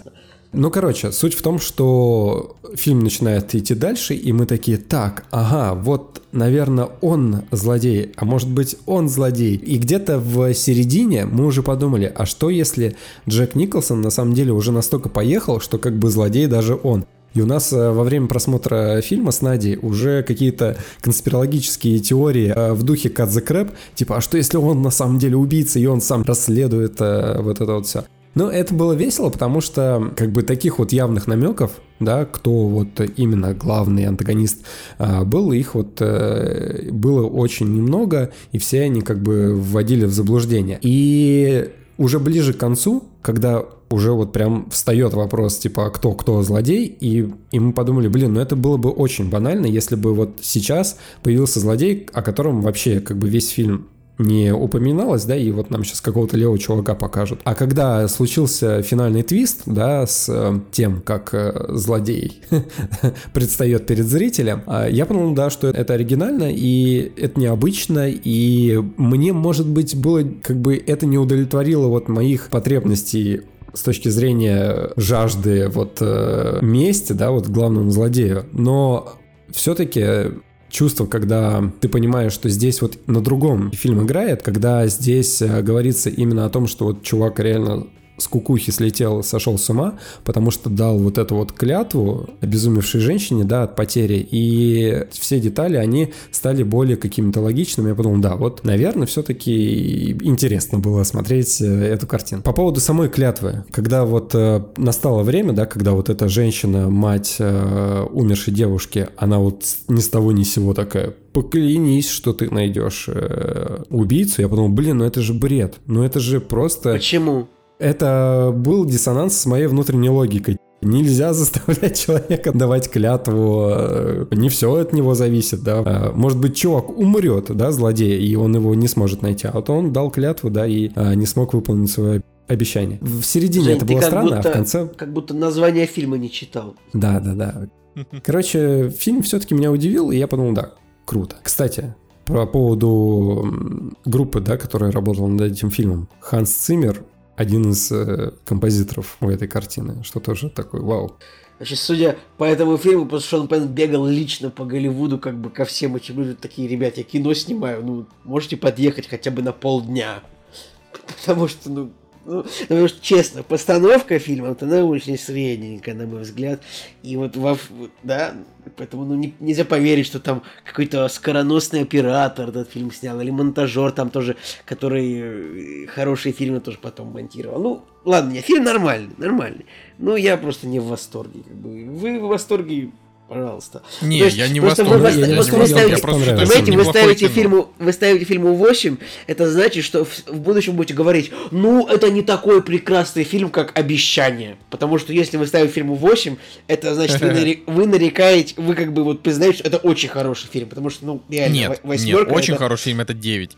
А я, я сказал, что фильм 7,5, я просто захотел поставить ему 8 для того, чтобы Uh, для того, чтобы, может быть, поднять ему рейтинг до 7, но не получится. Кстати, по поводу каста а, и по поводу выбора Джека Николсона на эту роль, я думаю, что это вот прям идеальное решение, потому что у Джека Николсона вот этот его безумный взгляд, обезумевший, здесь вот прям идеально подобран для персонажа. То есть он в один момент может быть и милашкой, да, такой нормальный дед, прекрасный, все нормально, у него коп, вот. Но когда вот у него включается безумие, мне кажется, что Джек Николсон просто создан для того, чтобы играть безумных персонажей, и он здесь вообще вот на своем месте оказался. Ну, не зря он Джокера играл, хотя вроде он не особо эту роль любит. Как вот если брать, как, как я считаю, самый крутой фильм о том, что, ну, типа, пропадают девочка, ее ищут детективы. Самый лучший фильм в этом жанре – это «Пленницы», как я считаю, Дэни Вильнева.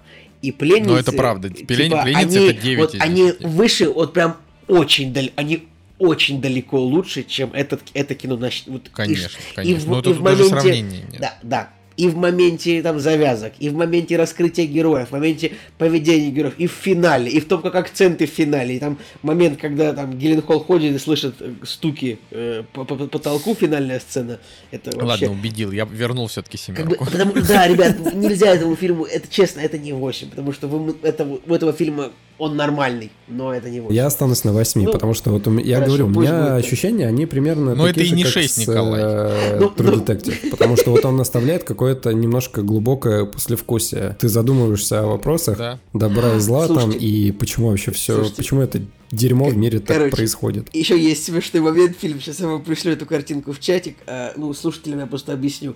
Там есть момент, когда э, Э, девочка зовет Джека Николсона в комнату и говорит такая, типа, он такой, милая, что случилось? Она говорит ему, э, я не могу уснуть, ты не почитаешь мне сказку? Вот, он заходит, и она говорит, что не может заснуть, а заснуть она не может. Почему? Потому что они ночную сцену снимали днем просто при... Ну, просто, просто это было очень смешно, если вы посмотрите на эту картину. Короче, просто фильм, ну вот он снят, он реально снят средний очень. Хотя я редко, редко, вот я прям, если мне нравится сюжет фильма, и вот акценты расставлены, и финал там, и все, я как бы могу даже забить на то, что он плохо снят, но тут я... А может быть это дневной сон? Мы же не знаем, дети же часто, у них есть э, этот тихий час. М? Ну, как бы есть, но тут предполагается в этой сцене реально, что это вот уже, он уже типа вечером заходит, чтобы... Вообще интересно, я, честно говоря, даже не заметил. Круто. Ну да, вот на стоп-кадрах да я... видно, это да, что честно, свет. Вот предыдущий кадр, еще есть также в этом фильме кадр, где он э, рыбачит э, на лодке, и типа у него разная рубашка. Через кадр это заметил я. Э, то, что вот дневной свет, это моя Аня заметила, я просто не могу это не упомянуть, потому что я иначе украду просто лавры. Я не люблю этого делать. Может и люблю, но по жопе получу за это. Так что вот так вот. Ну, Окей. в любом случае, обсуждение у нас получилось прикольное. Мне понравилось. Ладно, идем дальше. Uh, дальше у нас uh, фильм «Годзилла 2. Король монстров». Николай вот нам про него ну, расскажет. Это, конечно, смешно будет, потому что, наверное, uh, имеет ли право человек, который посмотрел целенаправленно, что называется, deliberately пересмотрел, э, пос, не пересмотрел, посмотрел первый раз «Годзилла 2. Король монстров», имеет ли он право критиковать великолепный фильм Шона Пена? Слушайте, история такая. Я болел ну так, в какой-то момент из дней на прошлой неделе, или в начале этой недели, я уже забыл, не, наверное, все-таки в начале этой недели, это было после дня рождения Николая. я прям понимаю, что я сижу такой у компьютера, ну, лежу, то есть, я понимаю, что, ну, я прям ничего не могу сделать, не поработать нормально не могу, ничего нормального посмотреть, не почитать, вот, ну, прям, мне хочется просто хрень посмотреть, полную, какую-нибудь такую ненапряжную. И я думаю, ну, скоро выходит Кинг-Конг против Годзиллы, ну, это я, очевидно, наверное, буду смотреть, потому что, ну, большие монстры. А как же получается так, что я не смотрел Годзиллу 2? Да, ну как так, Король монстров, которая вышла в прошлом году, если не Я запутался вообще во всех этих э, сиквелах, э, приквелах и так далее. Так, я там, я подумал, значит, что ты сейчас... уже новый фильм посмотрел. Нет, так смотри, это и есть. Давайте. А, нет, а, новый нет. Ребят, вы чё? Объясняю, в чем. Не, не, не, не, нет, новый еще не вышел. Там, новый смотрите, еще не там. Вышел. Это Давайте я сейчас, про, Николай, про, ты про рас... ну подожди, ну ты ты расскажешь про фильм. Я я хочу это сказать, что там значит была а, первая Годзилла, первый Конг. 2014 год первая Годзилла, 2017 год Конг Остров Черепа. Дальше. Ну, даль- дальше, соответственно, Годзилла 2, и сейчас будет Годзилла против э, Конга. Да, Все. вот. Это тоже удивительная авантюра э, Warner Brothers и Legendary, Legendary Pictures, то, что они вот как-то э, решились, они, значит, не получилось у них с темной вселенной, э, не получилось у них со вселенной Зака Снайдера э, и DC, DC-шной вселенной ну, попробуют они, значит, Монстр Верс они решили, значит, попробовать снять э, вселенную монстров. Кстати, я тоже не понимаю, как у них дела обстоят там, потому что, ну, первая Годзилла... Вообще, в чем сложность, друзья, снять фильм про больших монстров? Сложности две на самом деле это не то, что прям всем интересно. Это реально, это очень фанатское кино всегда получается. То есть тот же Тихоокеанский рубеж, он почему, ну, он как бы, он вроде бы как бы окуп... так, ну, он не то чтобы окупился первый фильм прям сильно, но он понравился тем, кто его видел. Но он получился очень фанатским, да, и они такие, ну давайте вторую часть снимем, потому что первая часть понравилась фанатам монстров больших. Этих людей не так уж и много на самом деле. А, и второй Тихоокеанский рубеж уже отъехал. Это же все тоже Warner Brothers и Legendary Pictures. Они, ну, вообще, как бы, только монстров и могут, видимо, снимать. Вот. Первая Годзилла 2014 года Гаррета Эдвардса. Это неплохой фильм, на самом деле, во всех смыслах, потому что он, короче, он, ре... он достаточно такой реалистичный. То есть там простой сюжет. Как бы пробуждаются два пробуждается один монстр, пробуждается второй монстр. Один монстр там начинает рушить все, а второй монстр как бы его пытается остановить. Там реально сюжет по классическим японским моментам, там никаких сложностей нет. И фильм получился ровный, достаточно нормальный. Собрал денежек чуть-чуть, немного, но чуть-чуть собрал, 500 миллионов при бюджете там, в 150 и маркетинг на 100, поэтому на грани окупаемости. Но у фильма зеленый метакритик, у Годзиллы у первой, это очень важно. 62 метакритик, это прям, ну, фильм для большого монстра, это как так. Тот же у Конга «Остров черепа», он получился очень странным. Вы смотрели? А Конг? мне вот нравится Конг. Мне супер черепа. нравится. Вообще, я считаю, роскошный фильм. Кстати, не только из-за больших монстров, просто потому что там какая-то мешанина. Там «Северное сияние», Сэмюэл Джексон, там просто такая тусовка. Том Хиддлстон. Вообще, зачем это все было? Но фильм прикольный. Вот. Годзилла 2 Король монстров. В чем же проблема? Проблема основная в том, что фильм очень плохой просто. То есть первый фильм э, Годзилла, к нему были какие претензии? У него свой первый Годзилла, у него на поиске рейтинг 6.1, на MDB 6.4. То есть в целом он тоже зрителю-то не очень как будто бы понравился, да, но положение было решено снять, потому что фильм собрал денег. А, но он, вот он, реально, он был, он был очень осторожный. То есть там тупых моментов было реально очень мало. Там тупой момент был только в том, что они такие, повезем атомную бомбу на поезде через всю страну. Вот, это реально, там было мало тупых моментов, он был осторожный. Этот фильм, он просто весь безоговорочно тупой, то есть Э, ну, то есть, как бы, короче, этот фильм просто представляет собой чехарду того, как отряд людей как бы бегает с одной базы на другую, летает на самолете с одной базы на другую, и при всем при этом дерутся монстры. Еще тут есть зачем-то Билли Бобби Браун, как бы, которая тоже бегает. Милли Бобби Браун, если кто-то не помнит, это одиннадцатая из «Очень странных дел» и Энола Холмс из Энолы Холмс. Да, э, спасибо. Вот так вот. Единственный комментарий вообще к э, этим двум э, ненужным сиквелам, которые вышли после «Годзиллы». А почему, почему где второй ненужный сиквел? Это что? Ну, «Годзилла 2», то есть сиквел, и «Годзилла против Конга» сейчас выходит. Короче, а, смотри. Может, она, может, она хорошая получится еще, откуда что мы знаем. Вторую часть снял э, некий Майкл Догерти.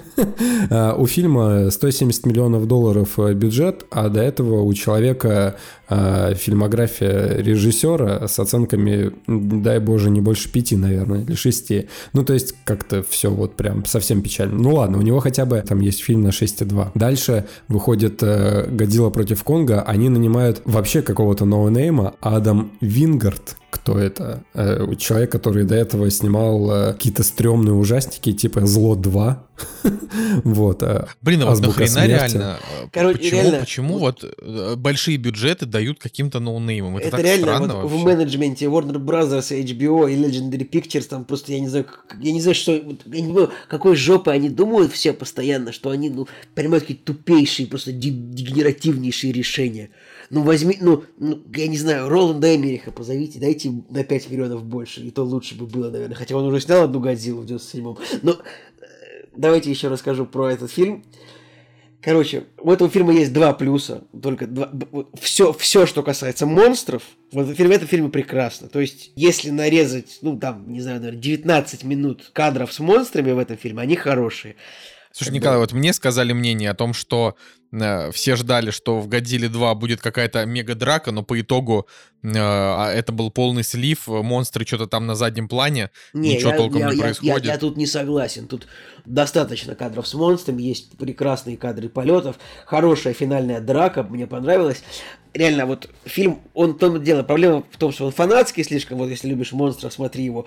Проблема в том, что фильм длится 130 минут, и как бы 100 минут это тупость персонажей. Тоже главный замысел злодеев выпустим всех монстров, чтобы они восстановили баланс на земле. Потом клише на клише. Есть полностью один в один украденная сцена из Тихоокеанского. А откуда они взяли монстров? Выпустили их откуда? Ну тут как бы это же организация Монарх, типа она существует там с середины века. У них, оказывается, у них 20 монстров, оказывается, у этого монарха есть 20 баз по всему миру. Как бы тоже это такое, ну, вот в Тихоокеанском рубеже там даже вот честно было, они такие, ну, у нас там 5 баз, я верю, что 5 баз больших можно для роботов построить. Но то, что построить там 30 подземных гигантских баз для этого монарха, это, ну, там одна такая база стоит, как Международная космическая станция. Напомню, что Международная космическая станция у нас одна. И она как бы построена вообще на, на деньги там, пяти стран. Короче, вот во все, что в этом фильме происходит, невозможно поверить. А, есть украденная сцена один в один из Тихоокеанского рубежа, где летающий монстр поднимает в воздух ну, не летающего монстра и бросает его вниз, тот падает, как бы. Ну вот, ну это уже ну, настолько сценаристам нужно облениться и потерять совесть. Потом тут есть вторая украденная сцена из Тихоокеанского рубежа. И, это, и даже не из Тихоокеанского рубежа. Тут есть сцена. Давайте я вам угадаю. Вот смотрите. Финал, один, из финал, один из моментов фильма финальный. Персонажам нужно бомб, значит, персонажам нужно с подводной лодки, значит, э, скинуть торпеду ядерную. Ну, зачем? Посмотрите, если надо. Но им нужно. И они такие, а, а мы не можем выпустить торпеду, потому что у нас автоматика сломалась, у нас шлюз сломался, бомбу не сбросить. Вот угадайте, что происходит дальше. Так. Ну что происходит дальше? Трагичный персонаж главный говорит, ну тогда я вручную пойду эту бомбу понесу. А, я видел это раз 15. И где я видел это в прошлый раз? в Тихоокеанском рубеже. И больше того, я видел это в первой Годзилле, когда они тоже несли бомбу там вручную. Ну, Ребят, ну это, ну, ну, это просто нельзя. Так, Николай, а, а Вера Фармига там играет отрицательную роль, я правильно ну, понимаю? это будет спойлер, если я расскажу тебе ее роль. Ну, как бы, я не знаю, я просто трейлер не, не... Да, она отрицательная. Она там как бы изначально хорошая, а потом оказывается, что она стоит во главе заговора. Я просто не уверен, что кто-то будет серьезно смотреть этот Просто фильм. твист уровня Шьямалана прям.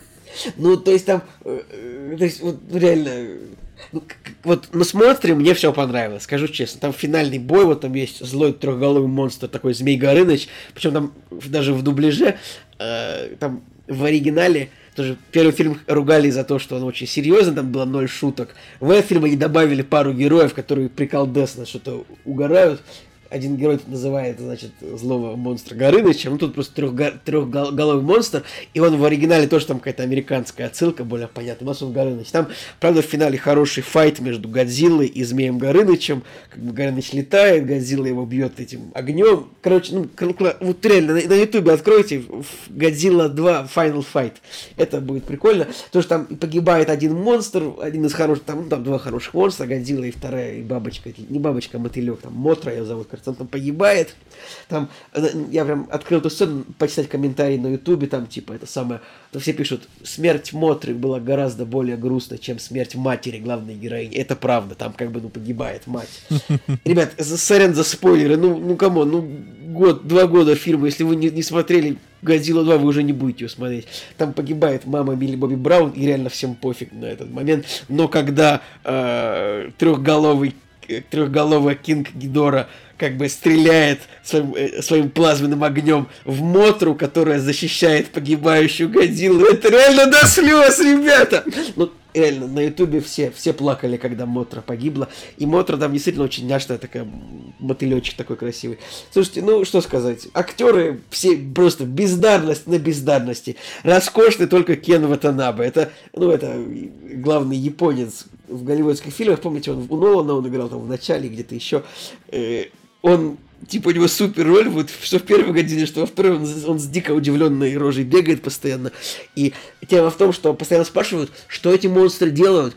И вот там примерно 15 моментов, когда на Кена Ватанабе находят, типа, это самое, а, а зрение он такой, они охотятся, или они признали его альфа-хищником, типа, Годзилла еще жива. И вот это, ну, короче, это уморительно, это как бы такой персонаж, который прозревает каждые 15 минут. Ну, вот такой фильм. Как бы я не жалею, что посмотрел, просто потом это просто я надеюсь, что Годзилла против Конга будет повеселее. Хотя я не представляю, каким образом они собираются реально заставлять Кинг-Конга воевать с Годзиллой, потому что как бы Годзилла, она типа по лору этого фильма, она выдерживает ядерный взрыв и сама потом взрывает злого монстра второго атомным взрывом как бы из себя. Поэтому, ну... Николай, ну так это же классика. Они просто забудут про это, и она будет получать от него люлей. Это просто всегда так происходит. Короче, это абсолютно удивительно, откуда вот у людей с таким уровнем менеджмента, как у этих компаний, ну, как бы вот 200 миллионов долларов на то, чтобы... Как, как кто-то вообще доверяет вот этим вот режиссерам, продюсерам съемки фильмов таких, когда... Ну... И еще раз, хорошие моменты есть, связанные с монстрами. Кена Ватанабе вообще респект, я бы просто нарезал бы с ним тоже все моменты. Ну и жалко, что как бы они убили его в конце. Как бы он, конечно же, он вручную пошел класть бомбу, куда нужно было. Ну, так же, как Идрис Эльба в Тихоокеанском рубеже. Ну, значит, я взорву этого егеря, если нельзя вернуться назад. Ну, я это сделаю, да. Я. Фильму Ой, ставлю 5, да. ребят, если что. Да, как бы, чтобы без лишних этих самых. Это еще знаешь, Николай. Ну ладно, нет, но, тут, хорошо. но тут нет такого разочарования, как и второго Тихоокеанского рубежа, в котором как бы все похерено в пользу детского какого-то муль... то, что превратили фильм в детский мультик. Тут они просто как бы... Просто они сделали хрень, но монстрам отнеслись с уважением. За это респект. Но все равно 5. А, дальше у нас а, Вонг Карвай и фильм «Любовное настроение». Женя Москвин нам расскажет. Значит, «Любовное настроение». Фильм 2000 года по э, хронологии кинопоиска вышел в том же году, что и «Обещание». Почему вообще фильм я этот посмотрел? Потому что его выпустили в прокат недавно, и на него до сих пор можно купить билеты, посмотреть его в кино. И в предыдущем выпуске я, по-моему, говорил о том, что мы хотели на него сходить 8 э, марта, в Москве в Иллюзион, но не попали, потому что все билеты были выкуплены. И причем э, люди шли на этот фильм парочками, с цветами. 8 марта все как положено. И мало того, что не только в этом кинотеатре не было билетов, а вообще вот в округе не было билетов вообще на любой сеанс. Даже в автобус было не войти. И мы в итоге в кино не пошли. Но трейлер меня заинтересовал. Я подумал, что почему бы и нет. Мне понравилось то, как все это там выглядит. И история все-таки вроде как романтичная. Ведь э, фильм называется Файонива. Любовное настроение, да. Блин, мне интересно, можно ли прочитать, попытаться что-то на китайском, чтобы это российски не звучало, типа вот пародийно. Всегда, когда мы пытаемся что-то на китайском прочитать, это звучит пародийно. Стыдно. Потому что это, блин, сложный язык, который просто невозможно освоить практически. Ну как-то 2 миллиарда людей, как-то 2 миллиарда людей разговаривают на нем. Ну, как-то и на русском говорит 150 миллионов человек. Ну, ладно. Это же вот эти вот замечательные мемы, когда китаец начинает э, учить русский, у него там слезы текут. И, наверное, русские, когда тоже начинают учить китайский, тоже, наверное, все круги ада проходят. Ну ладно, в общем, э, фильм 2000 года, Вон Карвай, снял этот фильм, и я у него до этого смотрел всего лишь «Черничные ночи», тоже такой э, фильм про любовь, романтический, для того, чтобы со своей второй половинкой его посмотреть. Но я безумно ошибался когда решил посмотреть «Любовное настроение» в том плане, что рассчитывая на то, что это романтическое кино. Да, фильм как бы про отношения двух людей, но это трагедия прям для меня оказалась, потому что здесь э, с точки зрения того, куда приходят э, персонажи, это трагедия и вот таких вот прям романтических окрыленных чувств, когда фильм заканчивается, зритель, наверное, вряд ли испытает. Но э, давайте с плюсов начнем. Во-первых, э, для кино, да, для 2000 года, хотя, мне кажется, временной отрезок не имеет значения, но с точки зрения именно эстетики, с точки зрения того, как это все снято и как э, выстроен кадр, как э, проводилась а, работа с э, цветовой палитрой. Это, конечно, вот прям 10 из 10. Ребята, ради этого очень рекомендую смотреть эту картину. Например, да, вот что касается цвета. Во-первых, допустим, платье а, главной героини, оно каждый раз меняется, оно имеет свой определенный цвет, и под настроение, да, под настроение сцены каждый раз цвет нового платья, само платье То есть новое. это художественный, художественный прием? Это художественный прием, который помогает, э, во-первых, понять настроение да, того, что сейчас э, происходит, а во-вторых, э, он дает возможность понять, какой день и какое событие происходит, потому что там монтаж достаточно специфический, и именно вот смена платьев, да, она помогает понять, что это вот уже другой день или другая неделя, какой-то другой временной отрезок. Это классный художественный прием, очень простой. А, подожди, так потому что там монтаж такой, что типа прям наслоение одно за другим сцены ты типа не понимаешь, если бы не платье. Смотри, там э, как бы линейное повествование такое достаточно, да, и э, персонажи находятся в конкретном месте, у них конкретный диалог одинаковый, да, и как бы по идее ты можешь подумать, что это происходит э, в течение, там сцена происходит в течение одного дня. А со сменной платьев, да, и с вот, вот этих нарядов, ты понимаешь, что у них э, временной отрезок это уже неделя, допустим, да, и они просто как бы изо дня в день приходят э, в одно и то же кафе и разговаривают друг с другом. Но, как бы вот, э, опять же, да, повторюсь, именно вот этот художественный прием, он как бы дает возможность переключиться и понять, что они уже на самом деле очень много времени друг с другом проводят, вот эти два персонажа, мужчина и женщина. И вот у них диалог как бы продолжается. Один и тот же, может быть, да, но он продолжается уже некоторое время подряд. А с точки зрения вот визуала, опять же, повторюсь, э, что-то от Линча, что-то от... Ну, от Линча вот совсем буквально, знаешь, там красные цвета, красные шторы, именно вот какое-то восприятие кадра, потом э, куча вот каких-то европейских э, режиссеров. Я бы его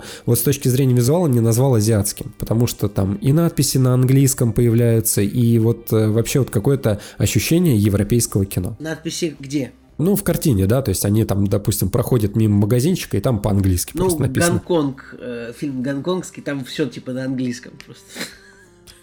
Да. Потому что, потому что Николай фанат Гонконга. Он Гонконг это... роскошный город был когда-то. Сейчас, наверное, уже не так хорошо, но когда-то было круто.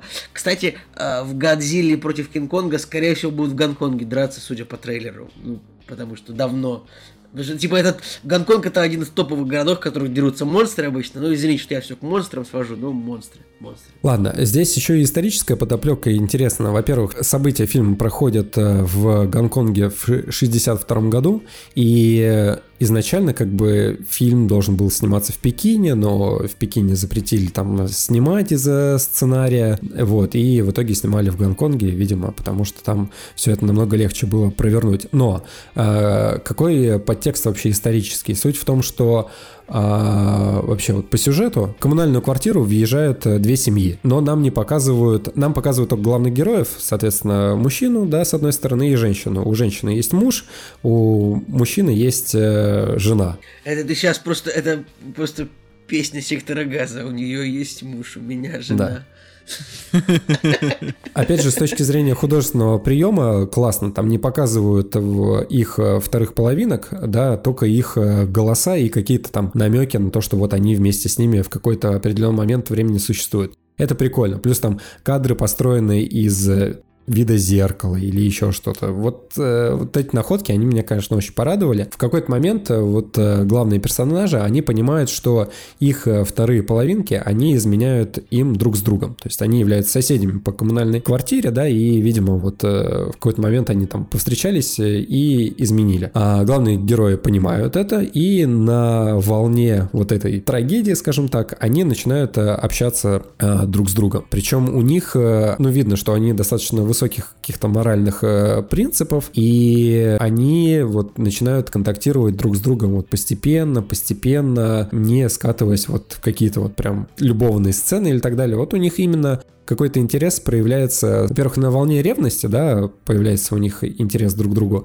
а потом а, появляется интерес а, на волне там каких-то творческих э, проектов, да, которые у них там есть. Вот, и все-таки, да, в какой-то момент времени между ними вспыхивает вот э, любовь, но по тексту этой любви он спорный, да, потому что вот они все-таки на волне ревности друг с другом начинают встречаться. Все замечательно, да, герои начинают друг с другом контактировать, за этим приятно наблюдать, э, они очень стильно выглядят в кадре, потрясающе курят, и опять же, да, повторюсь, идеальные у них там костюмы, наряды, все, все это замечательно, а, но включается исторический вот этот подтекст, 62 год, то есть их э, все-таки осуждает общество, и нельзя встречаться, если вы женаты, да, нельзя вот а, где-то вот больше времени проводить и так далее, и так далее. И э, они вот на этой волне, да, начинают контактировать друг с другом э, тайком, пытаются скрываться, тайные квартиры и так далее, и так далее. И все это вот выглядит как-то романтично, все так замечательно, но в конце происходит трагедия. э, в плане того, что они не остаются друг с другом, потому что вот их любовь, она была построена не исключительно вот на любви, да, вот первого взгляда и когда люди испытывают какие-то вот прям искренние чувства. А они все-таки вот пытались э, быть э, вот теми другими половинками, которые ими изменили. И, короче, фильм заканчивается, и ты понимаешь, что это вот прям трагедия трагедии, и от него вот нету окрыленных вот этих вот чувств, что любовь это хорошо. В общем, необычный выбор на 8 марта, я так скажу. Может быть, э, какие-нибудь классические романтические комедии, они как бы мне были бы ближе. А потом в конце оказалось, что этот фильм, он вообще сиквел в трилогии, потому что у Вонга Карвай есть э, трилогия, первый, второй, третий фильм. Я вот на самом деле не уверен, что они именно а, сюжетно как-то связаны, но если верить информации по кинопоиску, то и в первом, и во втором, и в третьем а, фильме присутствуют те же самые персонажи с теми же самыми именами, и играют их те же самые актеры. Второй фильм, несмотря первый, это, конечно, мне кажется, ну, интересный опыт. А, можно было бы как-то предупредить, что есть первые фильмы, с него надо начинать, а тут как бы выпускать любовное настроение, ты его начинаешь смотреть э, и как называется первый фильм? Слушай, э, сейчас скажу. Получается, там э, три фильма. Первый называется «Дикие дни». Он э, вообще 90-го года, то есть за 10 лет до вот э, выхода любовного настроения. И потом есть фильм 2046, он вышел в прокат в 2004 году. И опять же, если верить кинопоиску, то он как-то параллельно снимался с любовным настроением. Не какой-то одинаковый был производственный процесс. Ну, судя по описанию, это чисто такая условный сиквел и приквел. Я тоже так думаю, но опять же, да, вот если список персонажей и актеров открыть, то и там, и там вот есть персонажи с теми же самыми именами, их играют те же самые актеры. Такие вот дела, вот такое вот любовное внезапное настроение. Слушай, ну это интересно, потому что я, я, я как бы вообще после того фильма, что мы смотрели гонконгского мне, в принципе, стало интересно погрузиться в гонконгский кинематограф, поэтому Вонга Карвай однозначно надо Ну, я надо думаю, смотреть. что те, кто смотрели «Мои черничные ночи», вот здесь э, по именно меланхоличному какому-то вот э, настроению, да, режиссерскому, здесь режиссерский стиль точно так же чувствуется. Я этому фильму любому настроению в итоге поставил 7, и эта оценка ниже, чем общепризнанная, да, на Кинопоиске 7,8, на MDB 8,1. То есть для меня как бы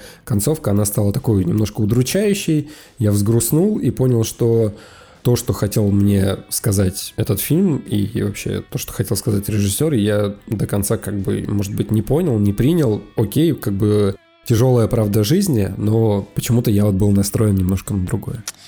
Ну, Жень, э, зато ты посмотрел нетипичную мелодраму, что да. вообще, в принципе, ценно для, для, как бы, для твоего вкуса, для вообще Окей, ладно. А, напоследок, напоследок, мы с Николаем а, расскажем про фильм «Рыцари справедливости». Я, с вашего позволения, начну. Э, короче, что такое «Рыцари справедливости»? «Рыцари справедливости» — это новый фильм с Матсом Микельсоном, а, который уже стал русским народным актером. это как-то а, само, само собой так получилось, да. А как бы, а еще по одной э, он как-то невероятно завирусился. Не только в нашем кактус-чате, вступайте в чат, да, э, переписывайтесь. Вот. Что? Я, я типа, ну я типа посмеялся, нормально, продолжай, все хорошо. Вот, короче, а, да, значит, суть в том, что... Его же на Оскар еще номинировали. Что, «Рыцарь справедливости»? Не... А, еще по одной, еще да, по одной, номинировали да. на Оскар. Это, кстати, мы вот, мы, мы, кстати, это могли, могли бы сегодня обсудить, и почему-то мы вообще про это забыли. Да кому про... нужен этот Давайте, Оскар? Да... Нет, блин, это надо обсудить. как мы можем это не обсудить-то, елки-палки, ну, вообще, что совсем забыли. Нормально. Да, когда-нибудь вообще. Ладно, короче, а, «Рыцари справедливости» это э, фильм, который невозможно просто вот так вот взять и отрецензировать. Э, у него, у него очень все странно. Короче, это правда, это правда. Короче, смотрите, вот с чего, с чего надо начать, да? У фильма очень высокий рейтинг, очень высокий. Для 2021 как, года. черта вообще у него высокий рейтинг? Не, ну подожди, ну подожди, ты торопишься. Значит, у фильма 7,5 кинопоиск, там, там, в общем, это высоко очень. А MDB 8,1, короче, это надо сказать, что, да, и критика тоже хорошая. Вот, а, то есть по большей части а, фильм как бы без а, SJW, а, без а, трансгендерно, значит, каких-то каких-то там инвалидных страданий, без феминизма и прочего, он он сумел как бы понравиться зрителям по, вообще по все стороны океана и еще и критикам. Ну вот. А вот мы Николай, с Николаем Насчет посмотрим. американцев непонятно, понравился он, не понравился. Я думаю, что он там не выходил, и в Америке никто его не смотрел. Я подозреваю, что ну, это MDB рейтинг чисто европейцы. Ну, это мое мнение. Ну, это твое мнение, да, мы, правда, не знаем, но э, anyway, короче, там про него, про него много, много всего там написали, и он, он уже скоро выходит у кинопоиска в подписке, а мы пошли на него в кино просто потому, что, ну, не знаю, я сто лет не был в кино, мы приехали в Питер, и что бы не сходить в кино. Да просто вот. мы давно а... хотели его посмотреть. Ну, не то, что давно, просто с момента, как он вышел, нам стало любопытно, потому что и описание вроде как интересное. А, что там вообще, да, будет. Трейлер я специально не смотрел для того, чтобы как-то вот для себя вообще никакое настроение. Я вот, я перехватил вот эту вот Цигулиевщину 2017 да. года. Тоже не а, смотрел. Когда, тоже не смотрел. когда, короче, я просто перестал смотреть большую часть трейлеров к фильмам для того, чтобы вообще ничего не ждать. Ну, то есть, чтобы ждать все, все кроме э, визуального ряда, чтобы он вообще был для меня удивлением. Я даже даже у Лиги Справедливости Зака Снайдера смотрел, а, ну, не все трейлеры, хотя там прям ждал, наверное, предпоследние не Короче, тебе, Рыцари честно, Справедливости... трейлеры Зака вообще ничем не отличаются от трейлеров Видона, так что, ну, ты ничего не потерял. Да, ну, как бы то ни было. То есть, что важно знать про фильм «Рыцари Справедливости»? «Рыцари Справедливости» — это хрен вообще пойми, что за фильм. То есть, это реально хрен пойми, что за фильм. Он одновременно и э, трагикомедия, и триллер, и боевик, э, и драма, э, и при этом как бы настроение от него, оно, оно какое-то неясное. То есть давайте немножко про сюжет я расскажу, а там потом Николай перехватит. Значит, эм, начинается все с того, что э, погибает жена главного героя. Главный герой это военный, Николай тоже там про это попозже скажет. Я не буду, Николай, отнимать у тебя твою, твой, твой панч про датских военных. Короче, погибает главная, значит, жена главного героя.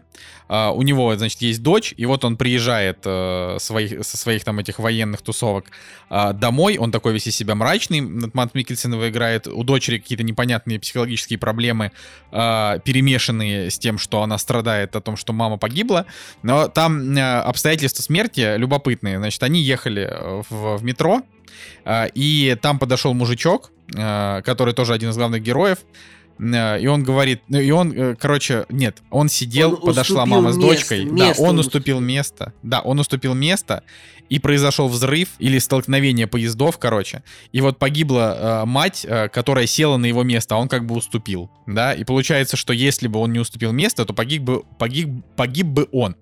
Так вот, значит, э, э, вот этот вот второй главный герой, э, это математик, у которого есть какие-то друзья-хакеры. Этот математик занимается тем, что он просчитывает какие-то вероятности. И вот он просчитал какую-то вероятность о том, что, э, значит, в этом поезде ехал еще чувак, который проходит важным свидетелем по э, э, какому-то там делу, ну, в общем, это, это тоже все не, не очень важно по какому, ну, сам факт. И он, значит, приходит к, это, к Матсу Микельсону и говорит, слушайте, короче, ваша жена погибла не просто так, это тщательно спланированное убийство. А, потому что там ехал свидетель, и вот свидетель тоже погиб, а он проходил по такому-то делу, и вот, значит, вот люди, которые с этим связаны. И Матс Микельсон такой, ну, давай тогда убьем их всех, чертям. вот. И, собственно, и этот Мне фильм, нравится вот этот он подход. как бы... это- С моими происшествиями в жизни я бы вот точно так же бы, наверное, сказал. Ну, кстати, Жень, я на самом деле, я бы честно, я бы хотел, чтобы ты его посмотрел, просто потому что это настолько настолько неожиданный фильм, вот он реально неожиданный, что ты просто не мо- вот я не могу спрогнозировать, как он зайдет тому или иному человеку, то есть я не могу его вообще никому посоветовать, никак, кроме как из интереса. Типа вот мне интересно твое личное мнение, да, вот мне интересно, как Жека отреагирует. Мне было бы интересно, как отреагирует там еще кто-нибудь из Слушай, ну друзей. я, наверное, подожду, Просто- когда он уже выйдет э, в цифре. вот. Не, это понятно, понятно, в кино, в кино не надо до него идти, э, очевидно. Просто сам факт, что фильм очень странный, он местами смешной, там есть комичные персонажи, там есть хорошие, э, значит, юмористические моменты, даже чуто- чуточек сатиры. Немножко он дает фильмам пипец, потому что он довольно жестокий и как бы какой-то такой с кучей немотивированной жестокости. А, Там есть э, несколько таких симпатичных разговоров, в принципе, у героев, и даже есть одна трогательная сцена. Но когда фильм заканчивается, ты просто думаешь, что это вообще-то нахрен было? Вот это. Ну давай, Николай, перехватывай. Ну, на самом деле, ты все сказал. То есть, мне реально да я нечего ничего добавить. не сказал. А, я, не- я, не- я не, не в претензию, просто, ну вот действительно, вот он фильм такой, какой Николай сказал, это вообще непонятно что, непонятно, что фильм хочет. Он развлечь хочет, он не очень развлекает. Он хочет рассмешить, так там 6 шуток на весь фильм. Он, Не, ну ладно, шуточек там, наверное, побольше. ну, Но, короче, штука кстати, в том, шутки что... там неплохие. А, о чем фильм? Фильм, он о том, на самом деле, что какие у людей есть какие-то детские травмы, психологические и не детские травмы, о том, как они там прорабатываются. Потому что, ну, нам как бы дают бэкграунд каждого из героев, то, что один герой там а, что-то он в хоре выступал, потом его прогнали оттуда. Потом одного человека, значит, насиловал дядя с- в сарае. Ну, И вот про каждого персонаж дается какой-то такой бэкграунд, и я так понимаю, что это для того, чтобы ну, мы задумались над этим, потому что в целом глобальный сюжет фильма это вот то, что ну, они как бы... Я сначала думал, что это будет какое-то прикольное расследование, ну вот этот фильм, судя по сюжету, который написан, но по факту как бы это расследование там за 15 минут закончилось, и они начали просто перестрелки устраивать, тоже немотивированные абсолютно. Тоже схожесть с певцом я соглашусь, э, похоже. Э, А так я реально не могу фильм никому посоветовать. Просто, может быть, проблема в завышенных ожиданиях, но не нужно Может быть, было... проблема в том, что мы просто не с той стороны на него смотрим, и если нам как бы, если нам бы кто-то а, обозначил правильное направление, он бы мог раскрыться как-то по-другому, я бы сказал, нет, все-таки фильм там типа на 10 из 10. Да нет, Да, просто под- какие-то боты наставили десяток фильму, что у него 8,1, и я ждал великолепного фильма, как бы, ну, а получил вообще хрен знает что. Потому что, ну, я весь фильм думал, что я смотрю хрен знает что. Как бы, и причем не могу сказать, что фильм прям очень плохой. Он он странный. Не, он неплохой, Это он супер- неплохой. Это самое странное кино, наверное, которое я видел. Я не знаю, Твин Пикс менее упоротый, потому что там я хоть понимаю, что типа режиссер просто хотел всех запутать, и на самом деле вот. А тут чё, чё- что вы хотели? Кто это сценарий писал? Зачем? В каком жанре это написано? Не знаю. А, как бы вот датское кино, конечно, прикольное. Ну, не то чтобы мы эксперты. Кроме еще по одной, наверное, ничего особо не смотрели. И этого фильма тоже. Охота. Охота, да. Охота не очень нравится. Но, блин, не знаю, Жень, может тебе понравится. Действительно, твои вкусы иногда сложно угадать. У меня все датские фильмы, э, все датские фильмы заканчиваются Ларсом фон Триером, парочкой мультиков Лего, Лего, Лего Муви, потому что, ну, Лего же из Дании пришло. Ну вот, и поэтому Но я это, как бы, но конечно... это не значит, что, блин, Лего мультики, они датские, они же американские полностью, Николай. Но они, не, ну почему там написано Дания, Швеция. Ой, Дания, США написано, так что не, не знаю. Короче, да, если вот э, ст- постараться как-то менее, да, запутанно рассказать про рыцаря справедливости, ну так, чуть-чуть менее, то вот, ну, типа, вот этот фильм про то, как э, вот произошла трагедия, про которую я сказал, дальше там собирается команда как бы аналитиков, которые разыскивают бандитов, которых Матс Микельсон решил убить, и параллельно э, эти чуваки еще как бы вот э, ведут всякие беседы о жизни вот с ним же и с его дочкой, да. Э, и вот они как бы все друг друга немножко как-то вот терапевтически помогают. Там, например, э, где-то в середине фильма появляется персонаж, э, это какой-то парень-проститут, которого они спасают, э, значит, и он как бы за ними увязывается. Украинский секс-раб, если быть точным. Да, украинский секс-раб. И они, значит, э, он как-то за ними увязывается, они как-то вот с ним э, что-то вот коммуницируют. Э, он такой довольно, ну, такой милый чувачок, такой тоже немножко трагичный. Тут, на самом деле, вот что можно сказать, тут вот как бы персонажи, на самом деле, они довольно прикольные. То есть здесь... как бы у персонажей, во-первых, у каждого есть характер, то есть они прописаны так, что ты персонажей понимаешь, да, вот. А, типа там есть, не знаю, там есть, Короче, там есть тут- чудак, есть там придурок, герои есть психованный. Тут герои прописаны так, будто бы это какая-то датская теория большого взрыва. То есть тут есть три странных гика и крутой парень. Вот так вот. Вот, ну, вот так вот. Я Подожди, знаю, а кто крутой парень в теории Ну, Большого Взрыва? Ну, в теории Большого Взрыва нет крутого парня, но тут такая теория Большого Взрыва, в которой есть один крутой парень вместо. Типа вместо Ну да. Говарда Воловица тут э, Джон Рэмбо, знаешь, типа того. Да, вот, да, наверное, так, это, прав, это правда. Вот, и, соответственно, здесь еще, например, одну из главных ролей играет вот дочь, и это один из таких редких фильмов, где отец и дочь, то есть это вот такая прям а, интересно как бы тоже вот за этим наблюдать. Короче, вот еще тоже важный фильм, типа не Сейчас, э, скучный Кевин совершенно. Шмидт такой, ха-ха-ха, отец и дочь. Редкий. Не, ну один из ним, один из ред, ну правда же. Ну, типа, ты, ты, ты их там 20 таких фильмов не найдешь. Короче, а, фильм смотреть не скучно. А, Он довольно динамичный. Он, вот для меня он показался более смешным, чем вот Николаю. То есть я там прям часто смеялся, мне понравилось несколько героев. А, то есть я как бы, я смотрел фильм с симпатией, но он реально что вот хотел нам донести. То есть это какая-то, э, прости, Николай, Николай, сборная я- солянка. Я тебя немножко не понял. Винегрет. Что, что ты имел в виду про отца и дочь? Ну что э, отец и дочь как бы здесь, а, ну типа отношения отца и дочери тоже А, выясняются я думал, в том ты числе, виду, какой-то что- тандем. Я думал, ты имел в виду, что актриса дочь Матса Микельсона, что не так. Не-не-не. Я, я понял просто так твои слова, ну, если что. Ну, короче, вот. Э, И вот если убрать то, что у фильма максимально сомнительная мораль, он вообще непонятно для чего снят и какую мысль в себе несет, как я сказал, винегрет вот вообще из мыслей, то можно сказать, что это такое, ну, как бы неплохое авторское кино. Но, за- но вот зачем его смотреть? То есть из него вообще ничего не вынести. Он, он как бы он какой-то, он без, без морали, то есть, типа, в фильме бывает, то есть есть фильмы с ультранасилием, в которых есть мораль, типа Догвилля, да, например, или там какие-нибудь фильмы, где там какие-нибудь богатые охотятся за бедными, там расстреливают их в лесу, ну там условно, да, вот какое-то такое, или про то, как там, не знаю, школьница и, и мужик там убивают всех, то есть это может быть сатирой, это может быть вот каким-то таким трэшем, а это, это как бы не трэш, а, это просто что-то такое. Вот, ну, говорю, возможно, просто вот этот Андерс Томас Йенсен, он как бы, а, вот он так просто поэкспериментировал, да, понапихал всякого фильм, и при этом, говорю, он зрителям-то зашел и критикам зашел. А, Поэтому я предполагаю, что, а, наверное, с высокой вероятностью вы к фильму испытаете больше симпатию, чем антипатию, судя по оценкам. А, но реально советовать, советовать не готов. Ну вот единственное, что вот Эмменталер, ради Эмменталера, да, фильм можно Блин, посмотреть. кстати, там есть- актер, актеру, который играл Эменталер, его зовут Николас Бро. Я не знаю, это его псевдоним или нет, но ему 49 лет. Это тоже важно, мне кажется. Да, ну, вот- Николай, Николай, режиссеру фильма 48 лет, актеру, который играет э, э, человека в очках 47 лет. Так, ну, ты, ну ты понял, короче, нормально. Я понял, Актеру, короче. ну который вот- играет главного этого, главного байкера, тоже 48 лет. Так что моя теория, э, она прям вообще, ну, моя теория просто Тут еще, работает. тут еще было абс- абсолютно очень странное имя у, значит, у вот этого украинского секс-раба. Его зовут что-то Бадашка, что-то там. Все верно. А, вот, э, и там это просто было немножко странно, типа, вы что, что за имя такое? Назвали бы его Иван, господи, и все, было бы, было бы яснее.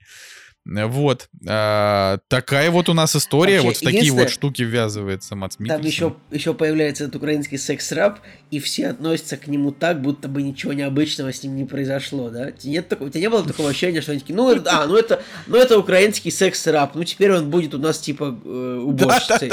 Ты заметил, Ой, что типа, потому что для меня такой, я такой, чего? Украинский секс-раб нелегальный, который вот в плену у них, они его возят, а эти такие освободили его, ну ок, ничего страшного. Как бы. Я такой, ну это что, в порядке вещей, не знаю. Ну, в общем, короче, реально акценты расставлены в фильме вообще очень странно временами. Да. Ладно, ну, в общем, я, я предлагаю тут закончить. Я все-таки, пацаны, э, настаиваю, чтобы мы с вами пять минуточек Оскар тогда обсудили перед тем, как пойти отпустить ну, наших слушателей я на считаю, неделю. Что, я считаю, что самое важное э, в том, что вот я говорил, что наверняка фильм «Минари», который был номинирован там, на Глобусе на лучший иностранный, будет номинирован на лучший фильм тут. И я уверен, что фильм выиграет. Ну, не, я не, не уверен, но я так подозреваю, что фильм может выиграть главный фильм, просто потому что, ну, тренд на корейскость идет. Короче, дай просто пробегусь. Лучший фильм, вот это самое основное, да, у нас представлено 8 картин, а, из которых я смотрел, получается, раз, два, три, четыре, четыре, четыре фильма я смотрел.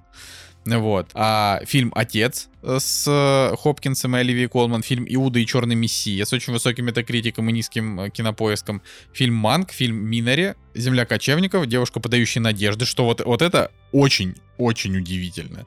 Э, да как ну, бы, фильм, ну, если, фильм не было хороших фильмов в году почти. Ну, что удивительно. Не, как бы «Девушка, подающая надежды» хороший фильм. Я говорю, я вот к нему прям с симпатией, но, но в «Оскар» это уже что-то... Потом, значит, «Звук металла», который я, я вообще прям против того, чтобы «Звук металла» участвовал за лучший фильм, потому что не, это... Ну, ну, ну давай честно, смотри. Ну, вот если ну это смотреть, просто драма, обычная так, драма. Стой, стой, если так смотреть, «Девушка, подающая надежды», она в номинации за то, что она проливает свет на проблему существующую конкретно. Вот ну, ну вот, например, и также звук металла. Вот он рассказывает о людях, которые вот бывают такие люди, которые теряют слух. Ну, может быть, а, тоже важно всем знать. Почему бы не обратить на это внимание, на такую проблему? Ладно, Жень, ты, ты что думаешь? Да, и последний это вот суд на Чикагской семерке. Давайте мы просто прежде, чем это, мы скажем вот, какой из этих фильмов предварительно. Николай считает, что выиграет Минарь, я считаю, Нет, что я, Земля кочевников. Ну, я, слушай, я бы, наверное, может быть, тоже, просто я не, не смотрел «Землю кочевников», может быть, я был бы рад за нее проголосовать, Минари тоже не смотрел. Я просто нутром чую, что может выиграть Минари, но, наверное, больше логики будет в победе «Земли кочевников». Я ближе к, к номинации, я, конечно же, буду смотреть э, коэффициенты букмекеров, и уже за неделю скажу финальное мнение.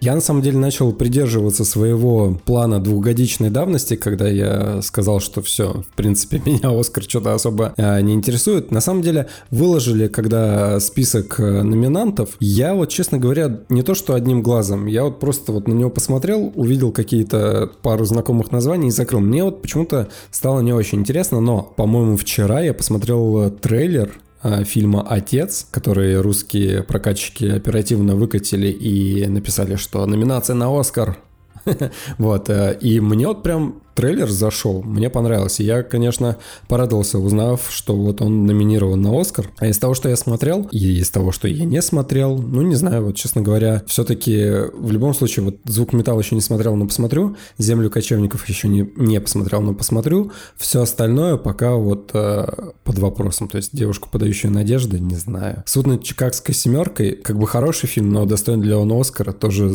спорно Нет, пока ни, что. Ни, ни, в коем, ни в коем случае. «Манк», ну, как бы он э, сильный фильм, но он тоже не категории оскароносного вот какого-то то есть он около оскароносный, я бы его назвал. Но вот «Отец» нужно посмотреть, и «Иуда. Черный мессия» тоже пока что-то для меня непонятное. Ну, наверное, вот э, что-то из непросмотренного на самом деле, будет претендовать. Вот надо сказать, что у, у фильма «Иуда и Черный мессия» там как бы...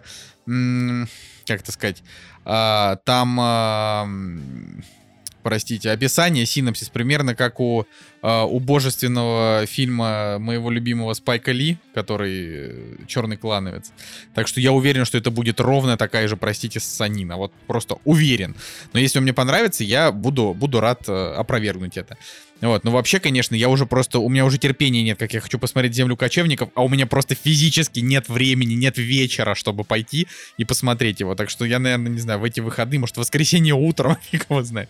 А, Мне, кстати, интересно посмотрю. за лучшего актера, потому что там Энтони Хопкинс, Гэри Олдман, актер. Да, слушай, ну это на самом школы. деле, я, короче, я так считаю. Значит, Гэри Олдман точно нет, он уже получал в том году.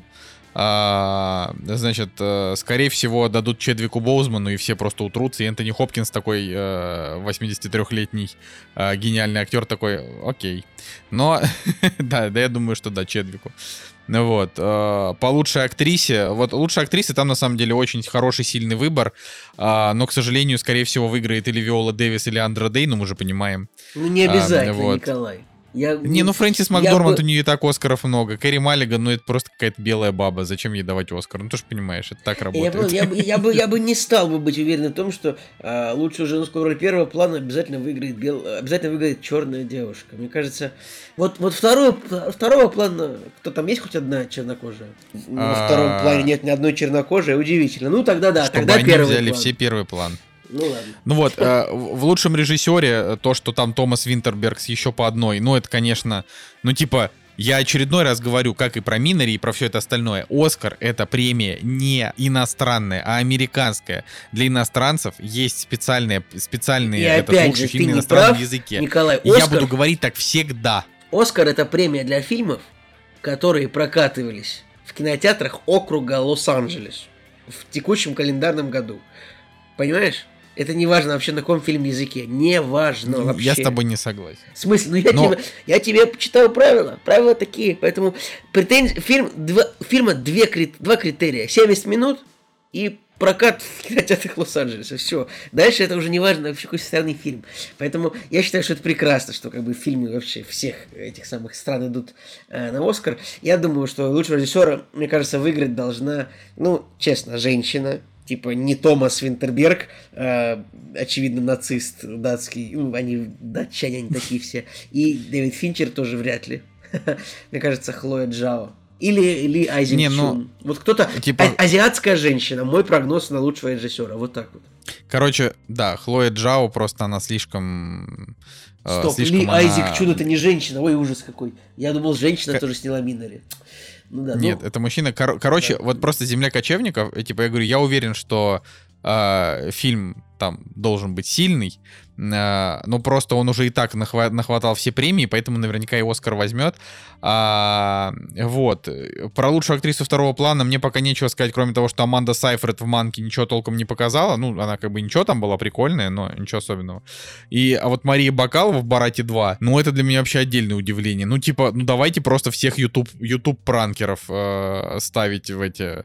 э, В, в- в Оскар просто потому, что, блин, это сняли. Короче, это очень странно. Вот. Ну и вообще нам пока, в принципе, рано говорить э, по поводу, по поводу того, что... Ну, я рад, например, увидеть Пола Раджи, э, чувака, который играет э, главного глухого типа в звуке металла, да, вот его видеть в номинации «Лучший актер второго плана». Он наверняка ни хрена о, он не это- возьмет. Это, Кипелов, правильно? Да, Кипелов. Он наверняка ни хрена не возьмет, дадут там просто, э, например, в лучший актер второго плана, если что, там, в принципе, э, просто сплошные чернокожие чуваки, и Пол Раджи затесался, и Саша Барон Коэн, который как бы он тоже не особенно белый, Ну вот, поэтому тут можно забыть. А, а еще, а вот чем мне обидно, это то, что в лучшем ни в оригинальном, ни в адаптированном сценарии не номинировали как бы отца Финчера за Манка. Вот это просто, я считаю, просто преступление. Вообще просто преступление. И Вот, вот да. Хотя в оригинальном сценарии там три хороших фильма есть. «Девушка, подающая надежды», «Звук металла», «Суд над Чикагской семеркой». Миннери не смотрел, не знаю, но вот «Иуда и Черный Мессия» что-то мне подсказывает, что это дерьмо. Вот поэтому почему Манка? Вот это, ну, ребят, ну, Манк, ну, это же реально сценарно, это просто шедевр. Диалоги шедевральные. Там А я смотрю, что у Манка сценаристом-то значится отец Дэвида Финча. Да, так я же и сказал, отец Ну, Дэвида Финчера, я же это ушедший. произнес. Ушедший. Да, умерший, да. А, ну, Ну просто это же мощно, это же прям вот, ну я не знаю, Кстати, сценарий интересно, вообще А огонь. было ли такое вообще, чтобы номинировали кого-то, а, ну, вот там, то есть, понятное дело, там, чтобы там Хит Леджер или Чедвик Боузман, но было ли такое, чтобы вот номинировали кого-то, вот кто ушел 20 или за 20 лет до фильма? Ну, в общем, любопытный прецедент был бы, если бы они дали Джеку Финчеру номинацию, но не дали и зря, я считаю, конечно. И вот смотрите, да, возвращаясь, вот, а вот в номинации лучший иностранный фильм фильма Минари нет. Так Там он- есть как бы А- что, что. А, кстати, Ну. интересно, да, потому что паразиты были в иностранном фильме и в обычном. Бред Да, какой. паразит, Глупо, и, и паразиты бред взяли какой. и иностранные, и обычные. Я говорю, это бред, потому что Оскар просто скатился. В общем, все А, остальное, Ник- я не Николай, знаю, стоп, так, так Минари это американский фильм. Черт, ты глупости говоришь. А, ну так вот, все, я лох. Просто я смотрю, что Минари, он как бы снят, ну, про корейцев, корейским режиссером, но э, как бы произ... американской студии снят в Америке. Все, как бы, все, никаких претензий. Это вообще Кстати, студия... вот интересно, потому что да. постеры там все, там миллион корейских постеров снял кореец. Короче, это надо изучить этот вопрос. Но да, раз это американский фильм, тогда у меня все вопросы снимаются. Вообще все, что я говорил, забудьте. А, да, пусть побеждает. Я, э, а, если это американское кино, у меня лично нет вопросов. Вот если бы это был опять какой-нибудь Пон Джун Хо со своими там очередными там какими-нибудь э, тараканы или там какой у него будет след, следующий новый фильм там, э, вот я бы я бы просто возбухал, а так нет. Блин, Пон Джун вот. Хо просто нужно еще дать премию какую-то за э, возгорание зада Николая Солнышко. Типа. Просто кстати, мы дадим Пону Джун Хо все премии мира, потому кстати, что это лучший режиссер так, на планете. Я смотрю, э, кстати, что Пону Джун Хо, когда он получил Оскар, по-моему, было 49 лет. Хорошая тоже цифра, я считаю. Прикольно прикольно. Вот, так что да. Жень, есть что добавить? На самом деле, мне каждый раз некомфортно Оскар обсуждать, потому что я еще кучу фильмов э, с этой номинацией не посмотрел, поэтому для меня это какое-то гадание на кофейной гуще очередной кулинарной э, гастрономической Этому я нормально. Вот, вот, У меня прекрасно. есть претензии только к двум фразам, которые я сказал. Кофейная гуща нормально. Пока тяжело сказать, но вот посмотрю оставшиеся картины, и, может быть, уже что-то более конкретно можно будет именно перед Оскаром сказать. О, Ладно, окей. Ну, короче, дальше по номинациям прыгать не будем. Не то чтобы там что-то особенно интересное есть. А, ну, типа, ничего, ничего неожиданного. Лучший дизайн костюмов. Э, Пиноккио, Мулан, Манк, Эмма. Ну, там, в общем, все, все как бы понятно. Да, и еще интересно, вот последнее, что это, значит, за спецэффекты номинировали Довод. Вот это вот мы, как бы, мы, мы это не сказали. И я думаю, что Довод ни черта он не получит, потому что а, спецэффекты в Доводе, они они не впечатляющие, вот так скажем. А вот. Э, но если посмотреть, что там рядом стоит, это, это конечно, тоже, тоже возникают вопросы вообще. А, значит, и лучший монтаж, да, вот за лучший монтаж там, например, вот есть э, Аарон Соркин, да, там звук, э, потом есть звук металла, девушка, подающая надежды, земля Кочевников и отец. Короче, по, по, просто 10 фильмов гоняют э, из, из одной номинации в другую. Вот, и тут я бы, наверное, сказал, э, что все шансы есть у суда над Чикагской семеркой, потому что там очень хороший монтаж, на мой взгляд. Ну, в принципе, потому что у Аарона Соркина всегда так все классно. А, вот, такая вот история. Вообще пишите в комментариях то, что вы считаете. А, кто возьмет Оскар, кто не возьмет Оскар, за кого заранее обидно. Uh, не знаю, там, в общем, все, все, все, что вам в голову. Мне заранее обидно за Оскар. uh, да, ну и к следующему, к следующему выпуску uh, мы постараемся посмотреть, то есть мы точно посмотрим Снайдер Кат и постараемся посмотреть Землю кочевников, чтобы, чтобы выпуск собрал просто миллион прослушиваний. Вот. И для ну, тех, и для если других. Есть, да, если есть что добавить, господа, добавляйте. Если нет, тогда прощаемся. Добавить нечего. С вами был Николай Цугулиев, Евгений Москвин и Николай Солнышко. Кактус подкаст. До следующей недели. Всем пока.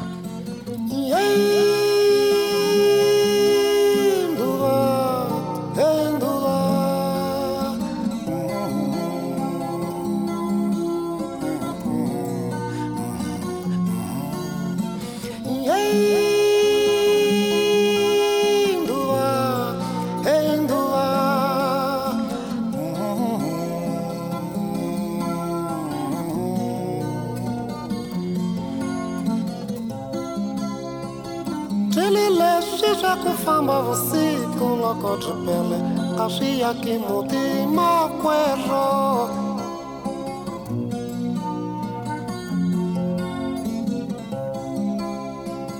ndrile leswi swa ku famba vusiku loko byi pele a muti makwerhu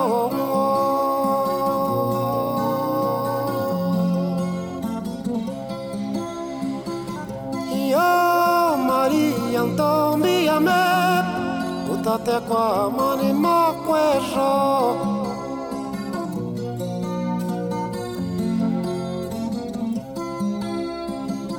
iyo Maria utaambia me utatekwa amani makwesho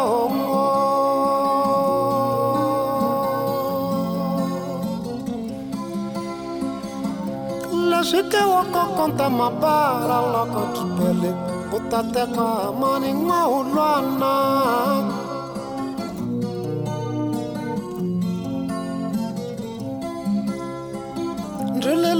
si wako konta mabara loko kipele Utateka amani ngwa ulwana ongo.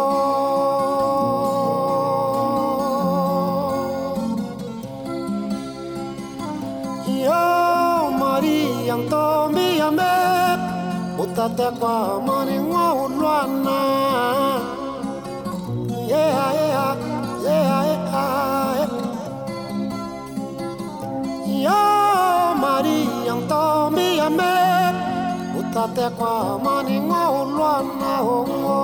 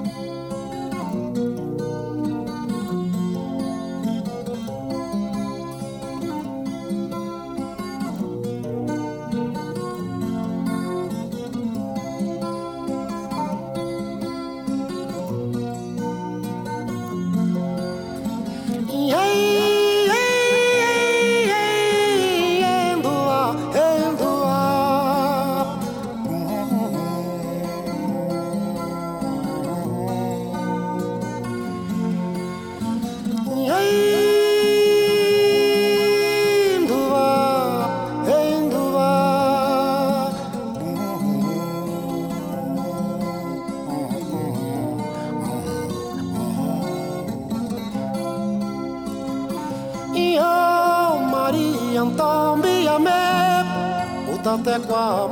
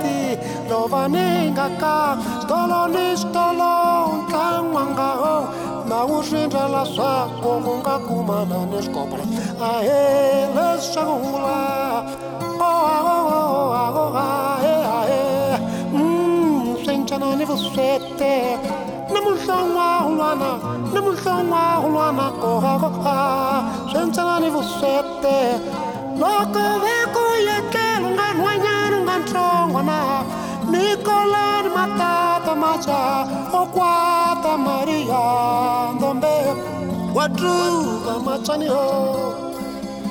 Onengwa maria kune wokwata machani ho. Akune masaka na zebra.